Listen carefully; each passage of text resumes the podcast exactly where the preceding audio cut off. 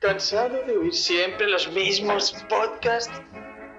¿Harto de que streamers y youtubers solo quieran venderte la moto? Deja de oír esos podcasts soporíferos. Sed bienvenidos a HDP. ¿Eso qué es? Hoy dormimos poco.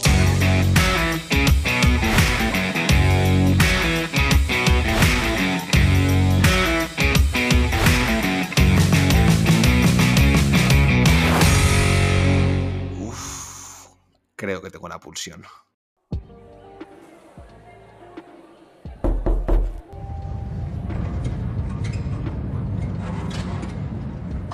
¿Has tenido una semana dura?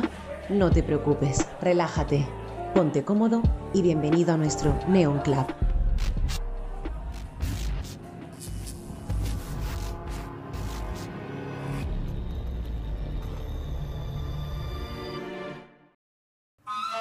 Nuestro pueblo está esparcido, como estrellas en la galaxia.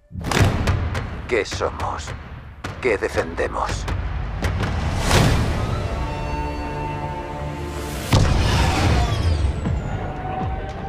Ser mandaloriano no solo es aprender a luchar.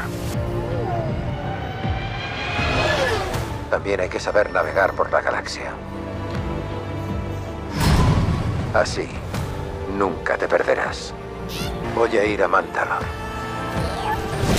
Para que perdonen mis transgresiones.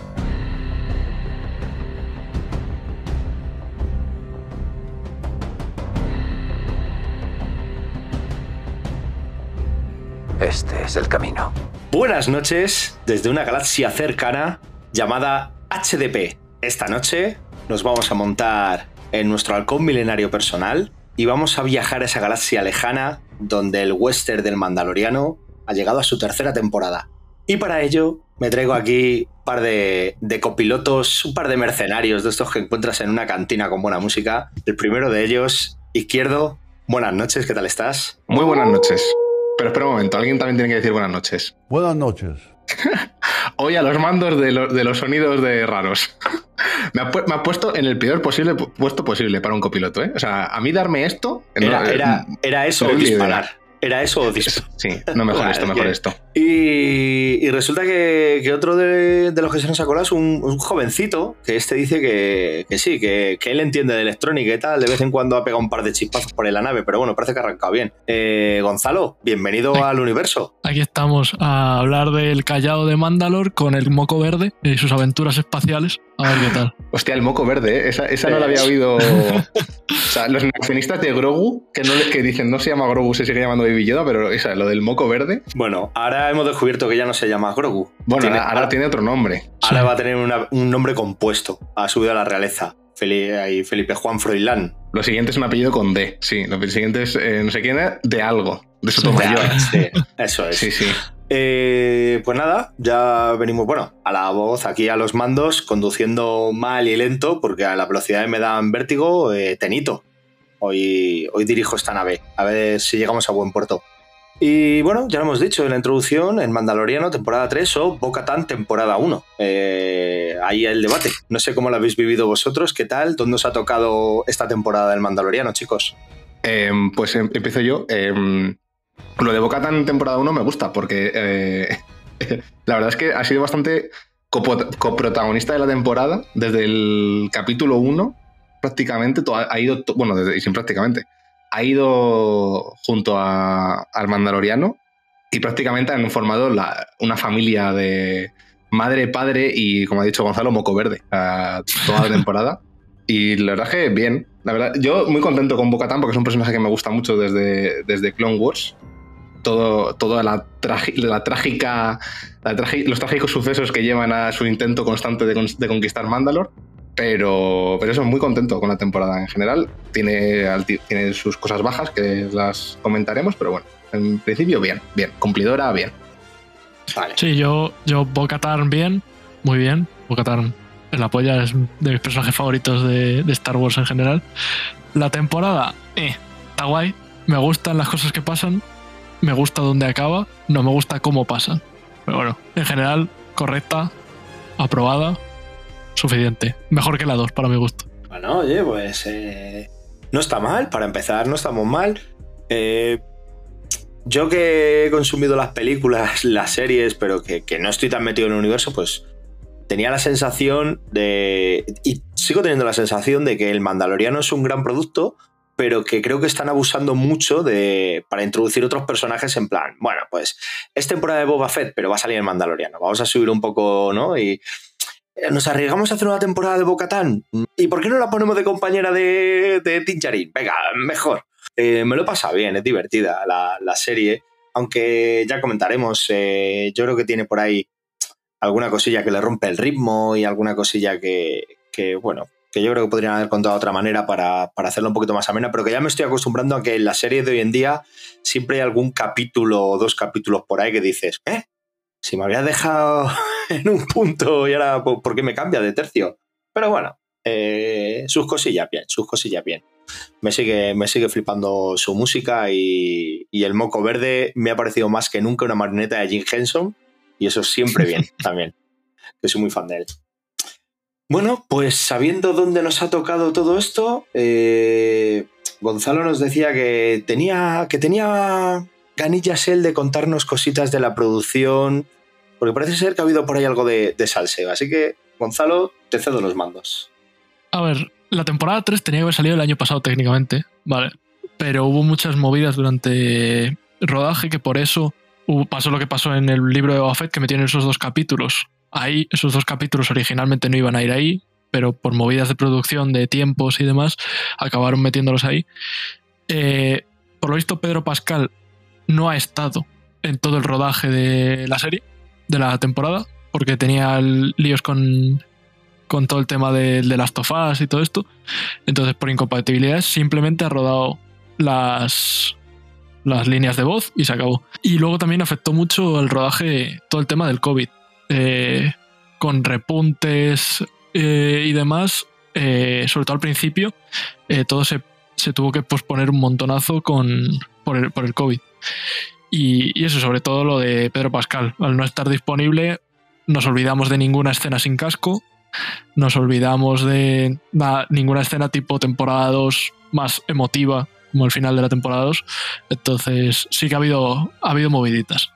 Bueno, esto que cuentas es muy interesante porque yo durante toda no lo sabía y claro, yo durante toda la temporada para mí era el, el, el, arco del personaje del Mandaloriano eh, de Din Djarin que no se quite el casco en ningún momento, ni siquiera cuando está en privado con, con, con, Grogu, me parecía un poco raro, o sea, era en plan de, pero sí, sí. si ya, ya, quiero decir, era como que, como que estaba dando un paso hacia atrás en, en su desarrollo del personaje. Sí. Y al fin... Originalmente se iba, aparentemente se iba a quitar más el casco, es más, el último capítulo eh, está totalmente regrabado y van a pasar cosas totalmente distintas. Y si te das cuenta, hay, fallo, hay un montón de fallos de récord. De que hay escenas en las que el casco está mojado, cuando no tendría que estar mojado, eh, partes de armadura que faltan o que son distintas que en otros capítulos porque iba a haber otra historia. Hostia, Entonces, bueno, no, me fijo, no me fijo en eso. En, ahora, luego, cuando lleguemos a eso, no. no sí, sí, ya os comentaré en el último sí, capítulo, pero sí. Bueno, bueno, o sea que eh, el último capítulo que ha sido rodado, vamos a decirlo, por Rick Famuyiwa. Sí. Pues colleja que no te fijaste en estos detalles, ¿eh? El récord. Aquí, aquí hay una. Aquí, por lo que he estado viendo en, en la sección directores, tienen como dos, tres que son súper fijos y en todas las temporadas. Sí. Porque Rick es habitual, John Favreau es habitual, eh, Pris Dalla Howard es habitual, también grabando algún episodio por ahí, o sea. Sí, luego también creo Brie Howard creo que va a hacer alguno de Skeleton Crew y de Ahsoka, si mal no recuerdo. Eh, Famuyegua también. O sea, que siempre son. Tienen tres o cuatro directores que los meten sí, por todo. Están muy metidos. Bueno, pues bien, bien. Pues bueno, ya hemos sabido. Eh, Cass no vamos a hablar mucho más porque podríamos hablar del doble que interpretó a Pedro Pascal, que sería la única novedad, porque el resto es todo gente de ya que ya hemos visto en otras temporadas. O sea, eh, lo que es el personaje de Bocatán ya fue presentado, el Mokideon, Gref Carga. No hay realmente ningún personaje que digas. Más allá de los cameos que pueden aparecer en ciertos episodios mm. eh, de manera anecdótica, de manera, manera anecdótica, perdón, que me trabo. pero no como personaje regular o ¡Alerta por subnormal! ¡Alerta por subnormal! perdón. Eh, pero no como personaje realmente importante para el futuro. No creo que muchos de estos vayan a, repetir y más en más de dos episodios. Así que si no tenéis ninguna cosita más, izquierdo, eh, nos vas a hacer aquí una pequeña recapitulación. Vamos a, recordar, ¿no? Porque lo que decíamos, lo que estaba diciendo Gonzalo, ¿no? Con esos problemas que hubo, como en el libro de Boba metieron por ahí un poquito del Mandaloriano. Entonces vamos a recordar eso para que nos traiga a, esto de ahora. Claro, es que me parece importante porque si alguien que no se haya visto el libro de Boba Fett, véase mis padres, que ven el Mandalorian como el mayor fan de Star, como los mayores fans de Star Wars, o sea, son fanatismo puro, pero claro, ellos no siguen todo el, el todo el transmedia y todos los productos. Entonces, ellos terminan de ver la temporada 2 con esa escena en, la galería con Luke Skywalker entrando, destruyendo los, los, em, soldados, los, soldados oscuros de Moff Gideon, con el mando consiguiendo el sable oscuro, con la lanza, con la lanza de Beskar, etcétera, etcétera. Y tú ves el principio de la temporada 3 y dices, aquí hay cosas que no entiendo. Bueno, porque Luke se lleva a Grogu, o sea, muchas, hay muchas cosas que tú dices, no, no sé qué ha pasado. Entonces, claro, ese capítulo y medio, bueno, ese capítulo entero prácticamente eh, del Mandalorian que nos ha dicho Gonzalo, que teóricamente no tenía que ir ahí, pero al final tuvieron que meterlo. Eh, pues que básicamente es el, nexo entre esta temporada 2 y esta temporada 3, es lo que necesitamos para saber lo que ocurre. Que básicamente es que, bueno, eh, Din Djarin sigue trabajando como cazarrecompensas y en una reunión con, la, la, armorera y con Paz Bisla, en, un, en uno de los, de los de las guaridas que tienen este, los, estos, este clan de mandalorianos, eh, Din se sincera y le dice que efectivamente él sí se ha quitado el casco. Y entonces le, le dicen que, que, pues, que está exiliado, a partir de entonces está exiliado. Él pregunta que cómo puede eh, conseguir volver al clan y le dicen que solamente, dice, básicamente le dicen que es imposible porque la única manera de hacerlo es bañándote en las aguas vivas de, que hay en el planeta Mandalore, y eso es imposible porque las aguas vivas junto a todo el planeta están destruidos y el planeta no se puede acceder, que bueno, que es una de las partes que veremos bastante, muy, muy, en, muy en serio en esta temporada. Entonces nada, Din Djarin pues dice, decide, decide que va a intentarlo de todas maneras. Va, que esto aquí, Gonzalo, quiero preguntarte, va a un planeta en el que está Luke Skywalker como montando, que es una, es una escena muy, muy, graciosa porque se ve con unos droides, eh, unos droides hormigas construyendo, que es una cosa como muy, muy, muy, muy curiosa, que se encuentra también con Ahsoka y se ve como Luke está entrenando a Grogu, porque Grogu también vemos en la tercera temporada que ha conseguido unos poderes de la fuerza que, que ha controlado que antes no tenía, y es porque efectivamente ha estado un tiempo entrenando con Luke. ¿Este planeta cuál es? No, es, eh, no es el planeta de, que destruye Kylo Ren en el episodio 7. Eh, no es. Eh, creo que no es el mismo templo, pero sí que es el mismo planeta. Ah, vale, ok. ¿Vale? El mismo templo creo que no es, pero sí que es el mismo planeta, estoy seguro. Pero el templo juraría que es otro templo dentro del mismo planeta. Ok, bueno, pues entonces el, eh, cuando está con Luke Skywalker le dice a Grogu, dice, ¿te puedes venir conmigo o puedes seguir aquí?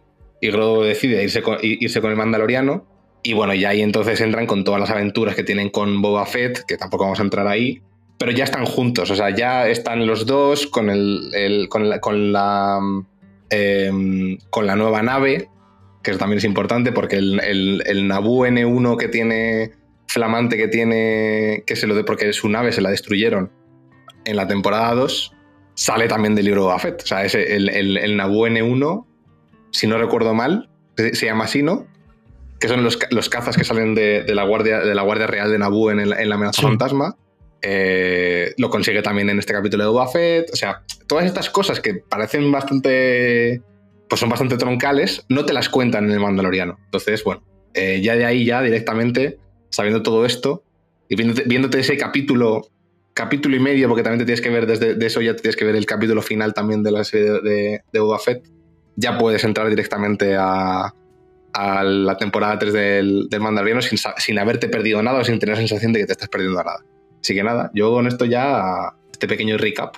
Sí, hombre, esto nos viene bien a todos. Eh, Es lo que dices, cualquier persona que no esté siguiendo, es lo que pasa hoy en día, eh, sobre todo en Disney, ¿no? Con, con, tema Marvel y tema Star Wars, es que va ligando y van troncando todas sus series, todas sus películas, eh, sus animaciones, y de repente, pues lo que dices, si una persona no le llama la atención el libro de Boba Fett y no lo vio, y pone así, ¿no? Le da play y dice, pero ¿en qué momento vuelven a estar juntos aquí? Eh, el, comer, el comer ranas y, y Mando. Es que tú terminas la segunda temporada y ves a Mando y a Grogu están separados y que Mando no tiene nave. Y empieza la tercera temporada que Mando y Grogu están juntos y que Mando tiene una nave que no sabes de dónde ha salido. Efectivamente. Es, lo que, es lo que te puede pasar, que te sientas ahí un poquito perdido. Eh, me gustaría, antes de empezar con el resumen, ya que tengo aquí a, a dos expertos en la materia, para poner en situación a la gente, porque va a ser tema troncal en, la serie, que pongáis un poquito de antecedentes entre los dos de qué es eso de la purga de Mandalor y eh, los distintos clanes que se nos ven en Mandalor. ¿Por qué también están separados y por qué les violenta a unos estar enfrente de otros, unos con el casco que no se lo quitan, otros que sí se quitan el casco? ¿Por qué Mandalor es habitable? ¿Por qué no es habitable? ¿Qué pasa con los imperiales? Eh, poner un poquito también en antecedentes porque va a ser una parte también muy importante de la serie a ver, la serie la puedes ver, pero si no tienes eh, todos estos datos, estás un poco como en plan, vale, sí, eh, Mandalor, claro, a ti te dicen, no, Mandalor no es habitable. Y el primero que va allí, que es eh, dice, pues sí. dices tú, joder, ¿y por qué la gente pensaba que no? Entonces, yo creo que para la gente que a lo mejor no esté muy metida en todo esto, puede ser, eh, o, por qué unos llevan casco y otros no llevan casco, ¿no? Todo esto es mitología y lore de Star Wars. Entonces, vamos a poner un poquito en antecedentes a, nuestros oyentes y el que quiera de los dos que recoja el testigo y empiece hablando un poquito de la purga o de los clanes, eh, con lo que más cómodo vayáis sintiendo. Si, quieres darle tú, Gonzalo. Eh, vale, eh, pues voy a empezar, si queréis, primero por la purga. La purga, lo que conocemos, todo lo que conocemos se cuenta en temporadas anteriores de Mandalorian, no, se conoce nada, nada más aparte de esto. bueno, Mandalorian está ocupado por los imperiales, como se ve en Rebels ya. En Rebels ya se ve que está ocupado por imperiales.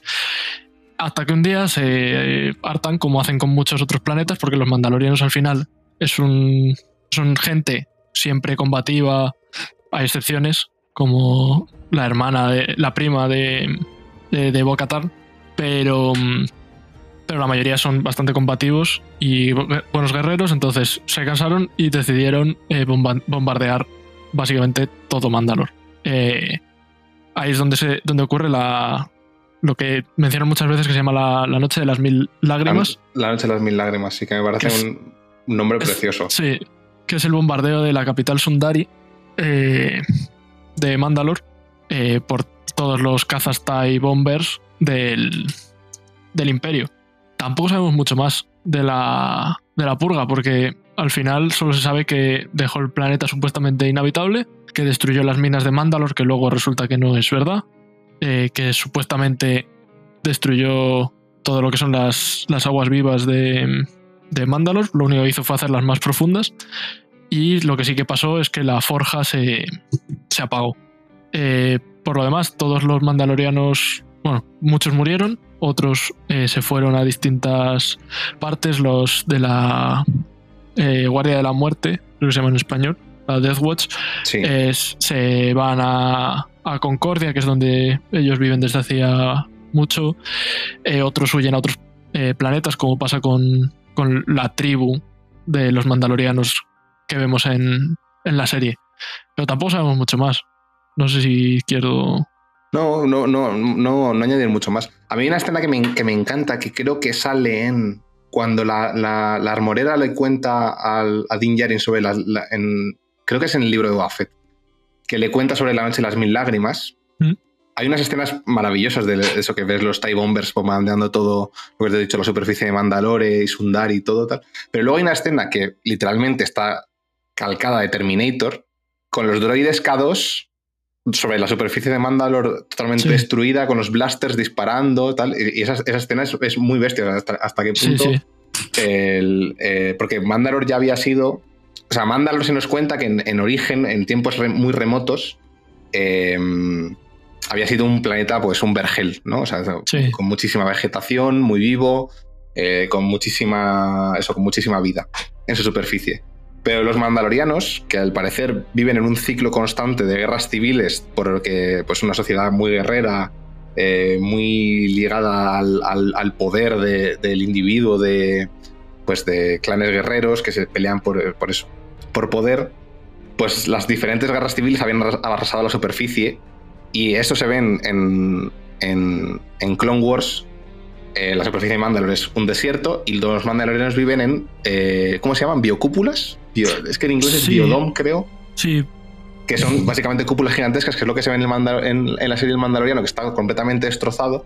Que en el capítulo en el que van al planeta este, Jack Black, en el que sale Jack Black. Sí, también tienen es una biocúpula, o sea, realmente es eso, o sea, el concepto es ese, es gente que vive en, eh, pues eso, en, cúpula, en, utopías pues que están hechas con una cúpula, o sea, techadas por una cúpula, y, entonces los imperiales lo que hacen es básicamente sobre algo que ya está prácticamente muerto, eh, lo bombardean hasta tal punto que lo cristalizan. O sea, tal es el calor que, provocan en la superficie de Mandalore con los bombardeos, que es lo que se ve en esta temporada, es que a diferencia de en Rebels, que la, superficie era un desierto, aquí la superficie ya no es un desierto. O sea, el desierto, el calor del bombardeo ha sometido a, tanta, a tanto calor y a tanta presión la arena que la ha cristalizado. Entonces, toda la superficie del planeta está cristalizada con la que ya la poca vida que podía haber sobre la superficie ya no puede haberla, teóricamente. Y además ha afectado atmosféricamente, con lo que entrar al planeta y salir las telecomunicaciones es, pues es complicado, etcétera, etcétera. O sea que la devastación que los imperiales hacen sobre Mandalore eh, pues poco antes de que acabe la guerra civil galáctica, ¿no? O sea, poco antes de que, de, que, de que el imperio sea derrotado, es total y absoluta. Hasta el punto de que se, corre la voz a lo largo de toda la galaxia de que es imposible, de que Mandalore es completamente inhabitable. Y no solo eso, sino que además nadie puede pisar la superficie porque lo más probable es que vaya a morir. Y en esa situación estamos, por eso la, la, la, armorera dice que es que la única, el único motivo que tenía Din Djarin para. O sea, la única posibilidad que tenía para redimirse ha desaparecido, etcétera, etcétera. Y por eso, eh, ya si quieres empezamos con el principio del, resumen, eh, sabiendo que ningún ser vivo puede pisar la superficie de Mandalor, lo primero que hace en, el primer capítulo es buscar un droide que le asista. ¿Y qué es, cuál es el único droide que, por el que Din Djarin ha tenido algún tipo de afecto? Porque Din Djarin recordemos que odia a los androides eh, sobre todas las cosas pues IG-11, el, el, el, el, droide recompensas de serie IG que, que, se inmoló al principio de la primera temporada, o sea, al final de la primera temporada, pero que claro, estaba inmolado, con lo que realmente eh, no había mucho que hacer, pero igualmente Din Djarin con Grogu van, a, van, al planeta Novarro y le preguntan a, a Griff Carga si hay alguna posibilidad de repararlo que tenemos aquí a los personajillos estos de. Eh, ¿Cómo se llama el personaje? De. Babu eh, los Babu los Ancelans, que son eh, artesanos de droides pues, de los mejores de la galaxia, se nos cuenta, dicen que no, que es imposible, que falta una, parte vital del, droide y que nada, que no se puede, que sin esa no se puede reparar. Entonces, tirando de agenda de amigos, Din Djarin dice, bueno, pues si aquí no puedo conseguir la cabeza del IG, pues me voy a Tatooine, que aquí conozco a, otro, a otro personaje, que del que tampoco me acuerdo el nombre, a, Peli, Pelimoto. Pelimoto, ¿no? que, es la, mecánica que está en Tatooine con los drones. Que siempre le vende cosas, naves. siempre le vende cosas. Eh, Pero nunca lo que quiere. Sí, que, realmente, es, la que le, es la que le fabrica la nave. Sí. Que me encanta porque dice: Vengo buscando una nave, eh, una cañonera tal. Pues mira, no tengo una cañonera, pero tengo un Kazanabu N1 que es completamente otra cosa completamente diferente. Te lo reparo y te lo vendo si quieres. Es mejor comerciante de la galaxia. Y eh, bueno, tan, tan mejor convenciente de la galaxia es que preguntando por piezas de IG-11 se acaba llevando una unidad R5. Una R5. Es increíble. Sí, es, increíble cómo le, mete, cómo le mete el cambiazo que le da la gana, tío. Pero a ella y a todos, ¿eh? En esa escena, ¿vale? Se ve que de fondo tiene un droide BD-1, que es como los que utiliza Cal Kestis en el juego de Jedi Fallen Order, el que, son literalmente droides de exploración. Es el que lleva en el hombro, ¿no? Sí, ese, pues tiene uno detrás que literalmente es un droide de exploración y decide venderle un R5 que es de antes de las guerras clon. O sea, eh, por eso entonces el R5 tiene 40 o 50 años, que el pobrecito mío ni no se aguanta de pie, pero ahí se lo vende. Este R5 no es el mismo que le intentaron vender a, Owen Lars en el episodio 4? ¿O es, muy, o es, la misma serie? Es el mismo modelo, pero yo creo que no, ¿no? dudo mucho que sea el mismo. Porque el mismo se destruye en su momento en el episodio 4. Entonces dudo mucho que sea el mismo. Sería gracioso, la verdad. Ese pobre, ese, ese, que, ese droide que en Legends era sensible a la fuerza y por eso explotaba. Ah, sí, eso lo, eso lo escuché, que era porque, porque sentía que R2 y C3PO eran vitales para, para la vida de Luke. Sí. Las fumadas de Legends. Madre mía, Legends es una cosa. Es una cosa fina. Bueno, pues eh, si queréis, empezamos ya, aunque hemos hablado mucho de los primeros episodios, pero lo juntamos todo, empezamos si queréis. Eh, vamos a dividirlo un poquito por bloques. El primer bloque duraría más o menos dos episodios y medio.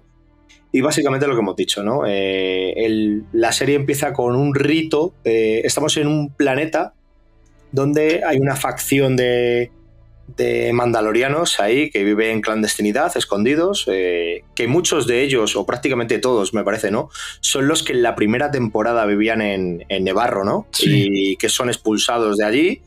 Y estamos con un rito, con un bautizo. Un bautizo a un niño mandaloriano, ahí con su casco, le están tirando algo por la cabeza, ¿no? Y le están metiendo dentro del culto de, como hemos dicho, la, Guardia de la, de la Muerte. Estos se llaman. Estos son los hijos de la guardia. Que es, como, es como si fuese la. Eh, no la evolución, sino una parte extendida de la Guardia de la Muerte que sí que sobrevive al, al, O sea, porque la Guardia de la Muerte ya no existe, pero estos sí que siguen sobreviviendo. Pues eh, les vemos en este rito y de repente sale típico Star Wars, criatura, reptil, etc, etc, casi siempre con escamas, nunca plumas, que, eh, bueno, tiene hambre y quiere comer, ¿no? Entonces se lía allí, todos los mandalorianos pegando tiros, echando llamas, poniendo cables, tal. Eh, la criatura es titánica, es enorme y aparece una nave, pega un par de blasterazos buenos y ya los mandalorianos tienen comida para un buen tiempo. El que ha llegado es, es Dean, con su colega eh, Moco Verde, como hemos dicho. y eh, ahí es cuando habla con la armera y le dice, oye, mm, yo me quiero redimir porque me he quitado el casco y no solo me he quitado el casco, sino que además lo he hecho voluntariamente. Y la otra dice, ese no es el camino. Quitarse el casco delante de alguien no es el camino. Y voluntario tampoco. Y el otro dice, bueno, ¿y si me baño en las aguas vivientes? Y le dice la otra, eso sí, podría funcionar, pero es que no existen. Bueno, yo creo que sí. Entonces eh, le dice, bueno, como no tengo otra cosa mejor que hacer, porque ahora soy, no soy nada, he perdido mi credo, pues voy a investigar esto, ¿no? Entonces va a Nevarro, lo que hemos contado, ¿no? Donde Greg Carga, que antes era pues eh, el, contratista, ¿no? De, los... Mm, me saldrá, de los mercenarios. Ahora eh, toma su puesto como, ¿cómo lo llaman? Gran magistrado, ¿no? Me parece. Y eh, hacen también una declaración importante, y es que Nevarro no está bajo la jurisdicción de nadie, ¿no? Nevarro es un planeta libre y va a seguir así. Ahí preguntan, me parece muy curioso, ¿no? Porque preguntan por la Marshall, que no hemos dicho nada, ¿no? Pero la Marshall era una. era. Gina Carano. Gina Carano. una señora un poco especial una señora que no acabó bien con, con, la gente de Disney, Marvel, Star Wars, barra todo lo que quieras, y que muy elegantemente ellos han dicho que, es que le han ofrecido un puesto súper guay, ¿no? En lo, se, ha ido, a una misión muy lejana. Se ha, ido a una misión muy lejana en, otro, en otra película. Entonces, eh, pues no tienen Marshall y tienen una estatua de IG-11 con partes del IG-11 real, ¿sabes? no, todo es, no todo es falso. Y él dice lo que hemos contado antes, ¿no? quiero el IG-11 porque quiero ir a Mandalore y quiero ver si, si la atmósfera es habitable. Entonces, intentan reconstruirle, medio logran reconstruirle, lo que pasa es que vuelve a su programación original, que su programación original era matar a Moco Verde, como hemos dicho. Eh, se forma una escaramuza y de una manera bastante graciosa le tiran un busto de Carga. Un busto, dorado de Carga, sí. Un busto dorado y le aplastan, ¿no? Eh, viendo el gatillazo, lo que hemos dicho, eh, se tiene que ir. Bueno, hay una pequeña escaramuza con unos piratas espaciales. Eh, que luego más adelante tendrá un pelín más de importancia.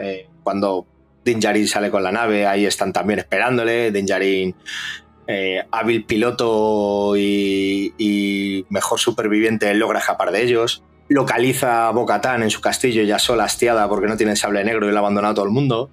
Y le dice, oye, que, mira, que quiero ir a Mandalore y bañarme las aguas vivas, tal. Y el otro le dice, mira, no existe nada, pero si quieres ir a buscarlo, esta zona es donde se supone que debería estar. Pero vamos, que estás perdiendo el tiempo. Y el otro dice, bueno, ya que no tengo un IG-11, voy a ver a mi, a mi colega, eh, ¿cómo hemos dicho que se llamaba? tati, Tati... ¿He dicho que se llamaba Tati? Ya se me ha olvidado. No, ¿cómo se llamaba? Eh, ay, se me olvidado a mí también. Y me dices que no. ¿Cómo tienes esta cara?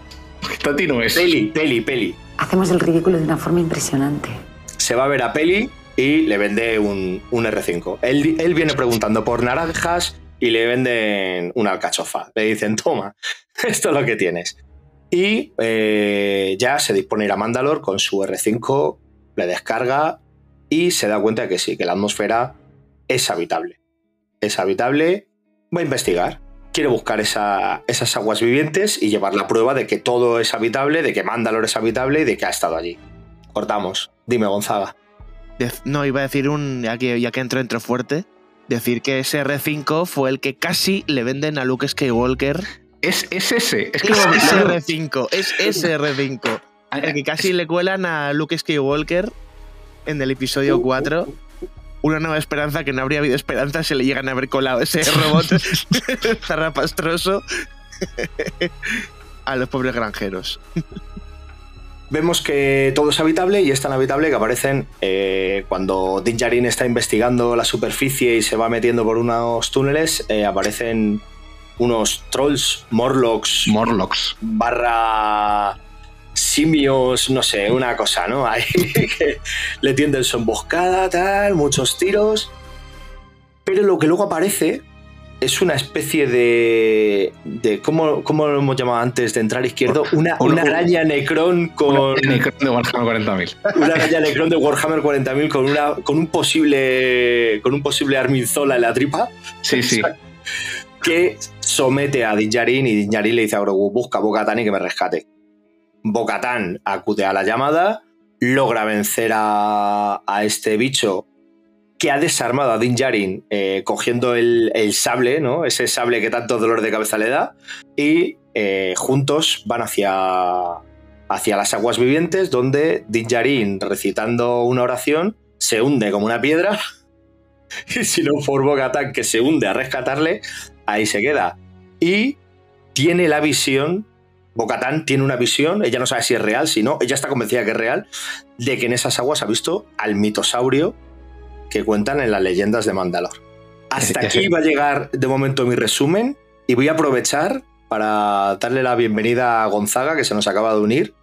Y ahora ya habláis de, todo esto. Hola, Gonzaga. Saludos.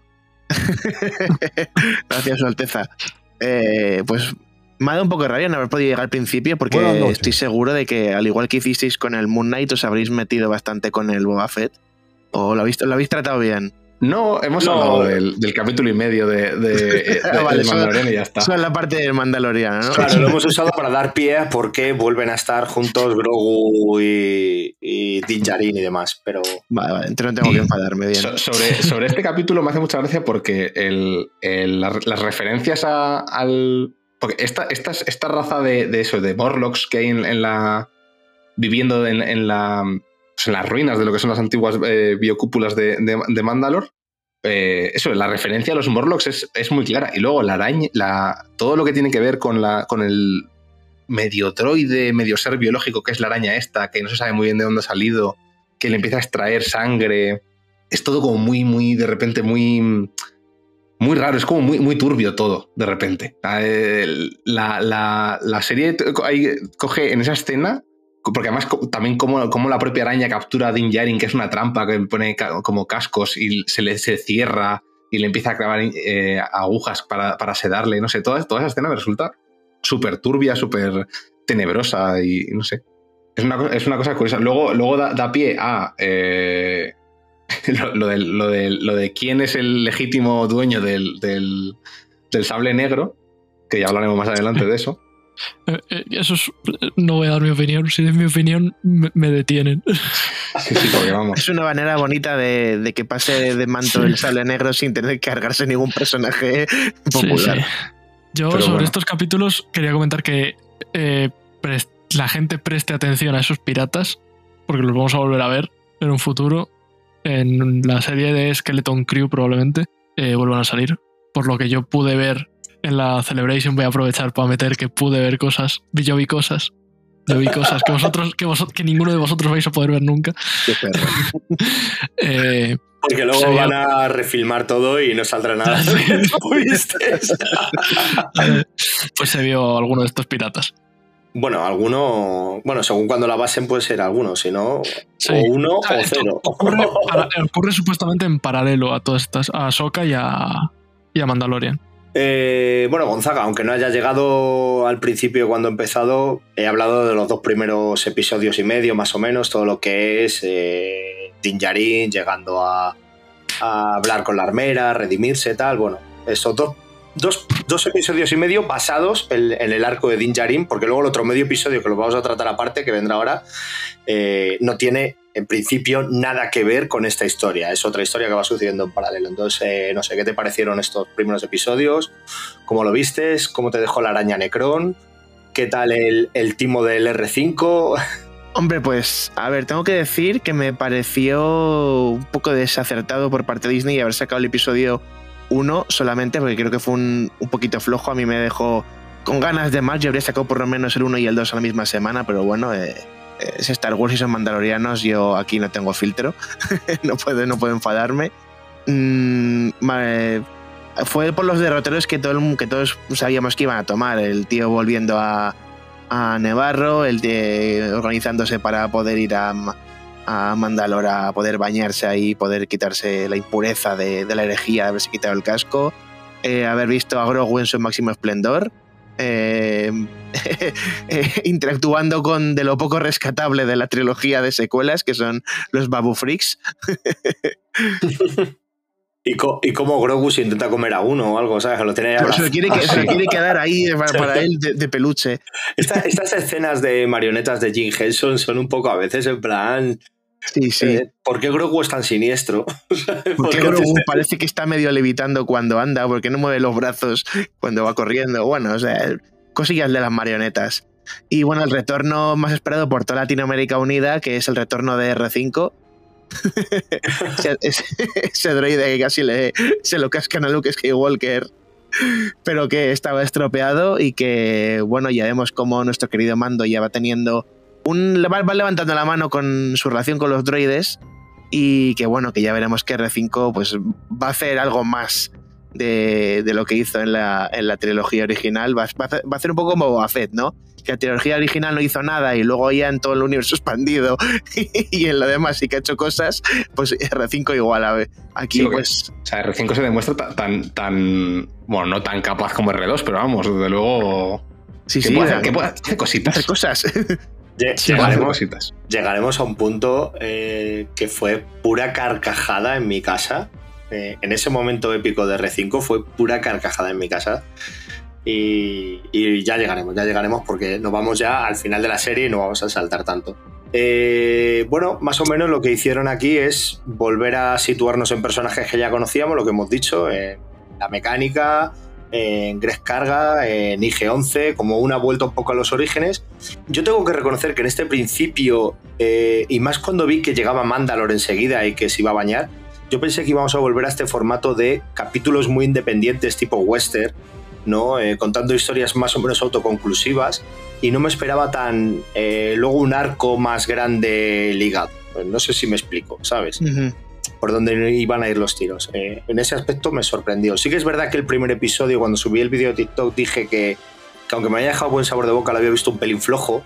Pero bueno, eh, o sea, me llamó mucho la atención, ¿eh? porque yo, no, yo esperaba, no sé por qué, yo tenía en mi cabeza que el final de la serie iba a ser él llegando a Mandalor y bañándose después de tener mil escaramuzas con piratas y demás y de reconstruir su IG-11 y de hacerse una banda, ¿sabes? En plan, pues ahora tengo una banda, tengo un Grogu, tengo un IG-11 tengo, tengo una boca tan aquí frustrada, tengo una banda increíble y todos en la nave, ¿no?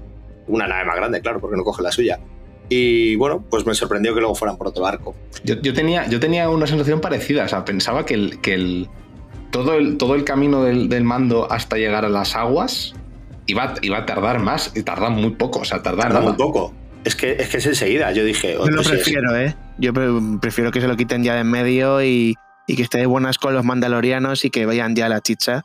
Sí, pero que, conociendo cómo son las cosas, yo esperaba, yo, o sea, yo pensaba eso, ¿no? Que el camino de la redención y su vergüenza iba a ser más largo y, en el segundo episodio ya le tenemos bañado ahí. Y digo, joder, yo esto lo esperaba como el punto culmen, ¿no? En plan, hemos llegado a las minas, Mandalor, tal, oh, todo es habitable, ¡viva los mandalorianos! ¡Viva! Pero no, me sorprendieron. Vamos con ese medio episodio eh, que nos meten, donde vamos a ver a, a otro sospechoso habitual y es el doctor eh, Pershing, Dersin. Pershing, Pershing. Era Pershing, ¿verdad? Sí. Eh, este doctor eh, estaba. Era eh, un imperial que trabajaba para el Mock Gideon y era el que quería recibir a Grogu, ¿no? Eh, cuando en la primera temporada le encargan a Mando lo de ir a buscar a Grogu, me parece que era así, ¿no? Eh, era para que para este imperial tenerle y clavarle agujas por todas partes. Eh, no sabíamos bien o en ese entonces con qué objetivo. en esta temporada van a desarrollar mucho más cuáles eran los, los planes de Mokideon con todo esto y también por qué tiene esa fijación con, con los mandalorianos.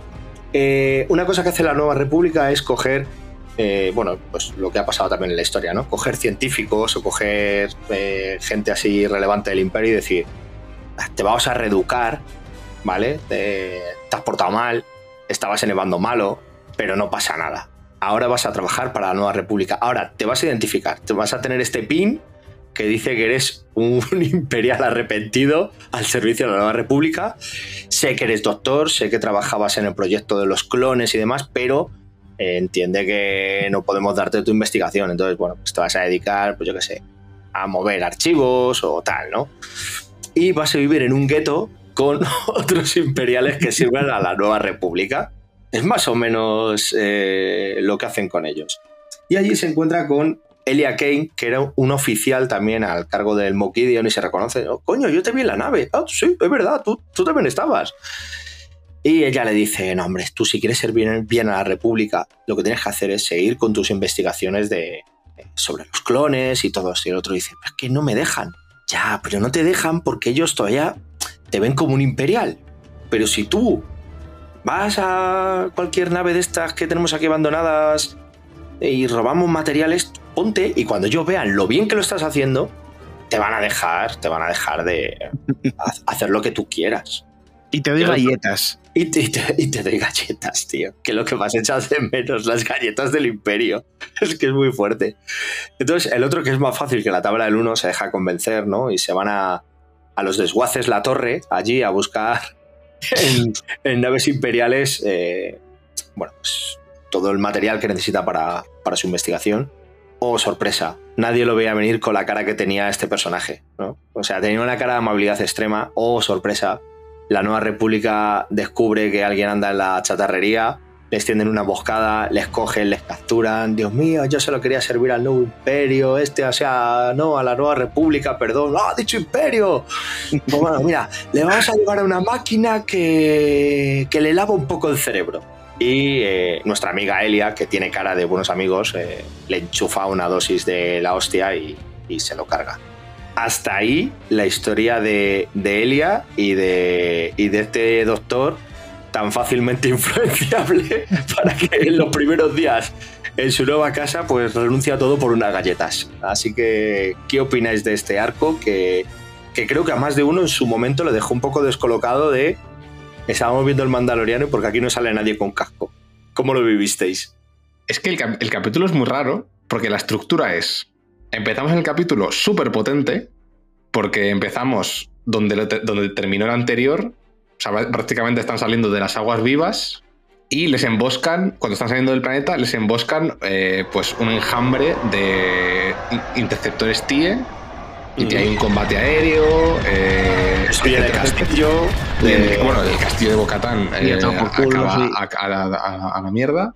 Y tienen que huir porque de repente ven cómo efectivamente se han cargado a la primera oleada de interceptores TIE, pero hay otra oleada muchísimo más grande que va por ellos y que, y que tienen que seguir de ahí por patas. Y entonces, eh, se meten, hacen un salto hiperespacial, nos plantan todo el capítulo del Doctor y cuando acaba todo el capítulo del Doctor, acaba el salto, acaba el salto hiperespacial, llegan al planeta donde están los hijos de la, de la guardia, aterrizan y, ya, y ya está. Pero claro, o sea, es como, como un sándwich. Sí, es una galleta Oreo. O sea, a mí este capítulo me, cuesta entenderlo como, como en plan de, pero, o sea, me das la galleta al principio del capítulo, luego me metes esto que digo, vale, en algún momento hará un corte, seguirá con el mando, al otro corte, seguirá con el doctor, al otro... No, es todo lo del doctor. No volvemos a saber nada del doctor en toda la serie, de la, de la otra chica sí. Pero bueno, de la otra chica ya llegando al episodio 7 y esto es el episodio ya, final, final. Es como... sale, un, momento, o sea, la vemos luego en, otra escena, porque, que sale también, y que ya estamos viendo que, que efectivamente, bueno, ya veíamos que esta, obviamente, esta, es una agente doble. Sí, sí, viva la nueva república, bueno, eh, con, la boca pequeña. O sea, que más o menos te lo introducen ahí eh, al personaje este. Pero no sé, o sea, la estructura del capítulo me pareció muy rara. La historia del Doctor me gustó mucho, me gustó mucho cómo cuenta todos los proyectos de, pues lo que has dicho, o sea, el, el paralelismo con cómo eh, los países aliados tras la Segunda Guerra Mundial empiezan a coger a todos los nazis y de repente, bueno, te voy a desnazificar. ¿Cómo te desnazifico? Bueno, si trabajas para mí, pues que usas que usases esclavos judíos para construir tus máquinas, pues bueno, hago como que no ocurrió. Y y cosas de ese estilo. Y luego también, eh, porque Ahora podrás usar esclavos afroamericanos. ¿Sabes? pero, por ejemplo, es muy curioso eso, lo que tú dices, que les tienen metidos en guetos, que les obligan, que les obligan a identificarse como ex imperiales rehabilitados, que no usan sus, que no usan nombres, porque todos tienen, o sea, usan, tienen nombres, pero todos usan un código, usan su código de soldado, bueno, del, ejército, del ejército o la armada imperial o del cuerpo en el que sirviese. Y tienen eh, eh, revisiones periódicas con los droides estos que le dicen, ¿cómo te encuentras? ¿Estás mm. bien? Eh, ¿Cuáles son tus sueños? Pero bueno, quiero tener una petición. Bueno, ya veremos, tenemos que, verlo. O sea, vemos como la, maquinaria... Sí, porque nunca tratan con un humano, tratan con un droide... Eh, tratan con un droide. Que, siempre les hace las mismas preguntas con las mismas respuestas y a la cual si le quieres preguntar algo, poco menos que te alargas o te dice, eso es peligroso, no te salgas del redil, ¿sabes? Esto es, esto es curioso porque, claro, la, nueva república se, construye sobre los restos del imperio, pero claro, no puedes construirlo de cero. O sea, tienes que, tienes que utilizar parte de la estructura anterior porque es muy difícil construir una estructura pasada. Entonces, vemos como hay algunas cosas que tú dices, esto realmente es un poco esto sería un poco imperial, pero como que le han puesto lacitos y le han hecho purpurina por encima. No sé, hay, cosas que, me gustan mucho de, lo que construye, de cómo construye el el universo de Star Wars post eh, trilogía original, o sea, post, Guerra Civil Galáctica. Eh, que por cierto, Gonzalo, el, proyecto este de. que creo que tú te las has leído, las novelas del Escuadrón Alphabet. Ah, yo eso no las he leído. No las has leído. Es que creo que ahí también sale parte de este proyecto que es la primera vez que se nombra, que sí que cogen oficiales y cogen a. Sí, pero o sea, sí que sé algo de eso, pero que, cogían oficiales, científicos. Sí, o sea, el personal especialista. sí. Y mm. los. como que les, los reinsertaban, tipo los Estados Unidos con los nazis. Sí básicamente. Sí, sí. Sí, que es por eso que luego el, es por eso que luego el emperador tenía todo este protocolo suyo de a, ciertos individuos, ciertos planetas y ciertas zonas eh, destruirlos completamente en caso de que el imperio cayera para que no los usara el enemigo. Sí, que eso sale en. ¿Cómo se llama? En, Battlefront, sale. sí, en Battlefront 2. Y, eso, y lo que se comenta en varias novelas también. Que sí, las novelas Aftermath al, vamos, en español se llama la trilogía de consecuencias. Eh, al principio, sobre todo, sale el primer libro. Sí, sí. Y que no solo también de cómo se forma Nueva República y de cómo está el patio, sino también que te va enseñando por fin en, algo que no son, en algo audiovisual, más de, de serie y peli, algo de Coruscant que no sea siempre el mismo Senado y, y, el Consejo Jedi y el Templo Jedi, eh, aparte de los 10 minutos en los que van al bar este persiguiendo a, Sam Wessel en el episodio 2 y te va enseñando cómo es Coruscant, que no es un lugar idílico ni mucho menos. No, son su bajo fondo, claro. Claro, son los idílicos y puedes ver la luz del sol. Y, pero hacia abajo, que me, hace mucha gracia el conceptualizar cómo es Coruscant a nivel eh, del planeta. El hecho de que vayan a un parque y digan, ¿ves esta roca que hay aquí? Esta roca es el, el la única parte de la superficie de Coruscant original que, está la, que se ve a la luz, o sea, que está, que está fuera de lo que es el... que no tiene acero construido por encima, básicamente. Y es el equivalente al Everest. es el equivalente al Everest, exactamente. Es un detalle, eso es un detalle bastante guay porque eso viene de, mm, uno, de arte conceptual que hizo Ross McQuarrie para el episodio. No, para el episodio 5. Para, el 9, ¿no? También había. sí, pero, pero esa, la imagen original es de, de Ross McQuarrie, cuando, que dice que fue el, el artista conceptual de las, de, la trilogía original, eh, que hizo eso, pues creo que fue para el episodio 5, creo recordar. Y, y eso, está, está bastante guay que recuperen eso. Que mm. también se veía en Clone Wars, si mal no recuerdo, ese, ese monte, pero bueno. Bueno, pues eh, nos hemos comido el relleno de la galleta Oreo, lo que venía en medio, con nuestro doctor y, y nuestro espía doble, que nadie veía la Chivata, la Randall. Y eh, retomando la historia de, de Mando y Bocatán, eh, lo que bien nos ha dicho Izquierdo, eh, atacan el castillo de Bocatán, logran derribar a varios, a varios TIE, pero viene una flota enorme y le dice, Mando, sígueme, te mando coordenadas que te voy a llevar a un lugar seguro y le lleva con, con la armera y con el resto de mandalorianos. Allí, Bocatán, a modo de, de epifanía, le comenta a la armera, oye, mira, es que me he metido aquí en las aguas esta y he visto un mitosaurio. Y la otra dice, bueno, eso es una leyenda, no puede ser, ¿no?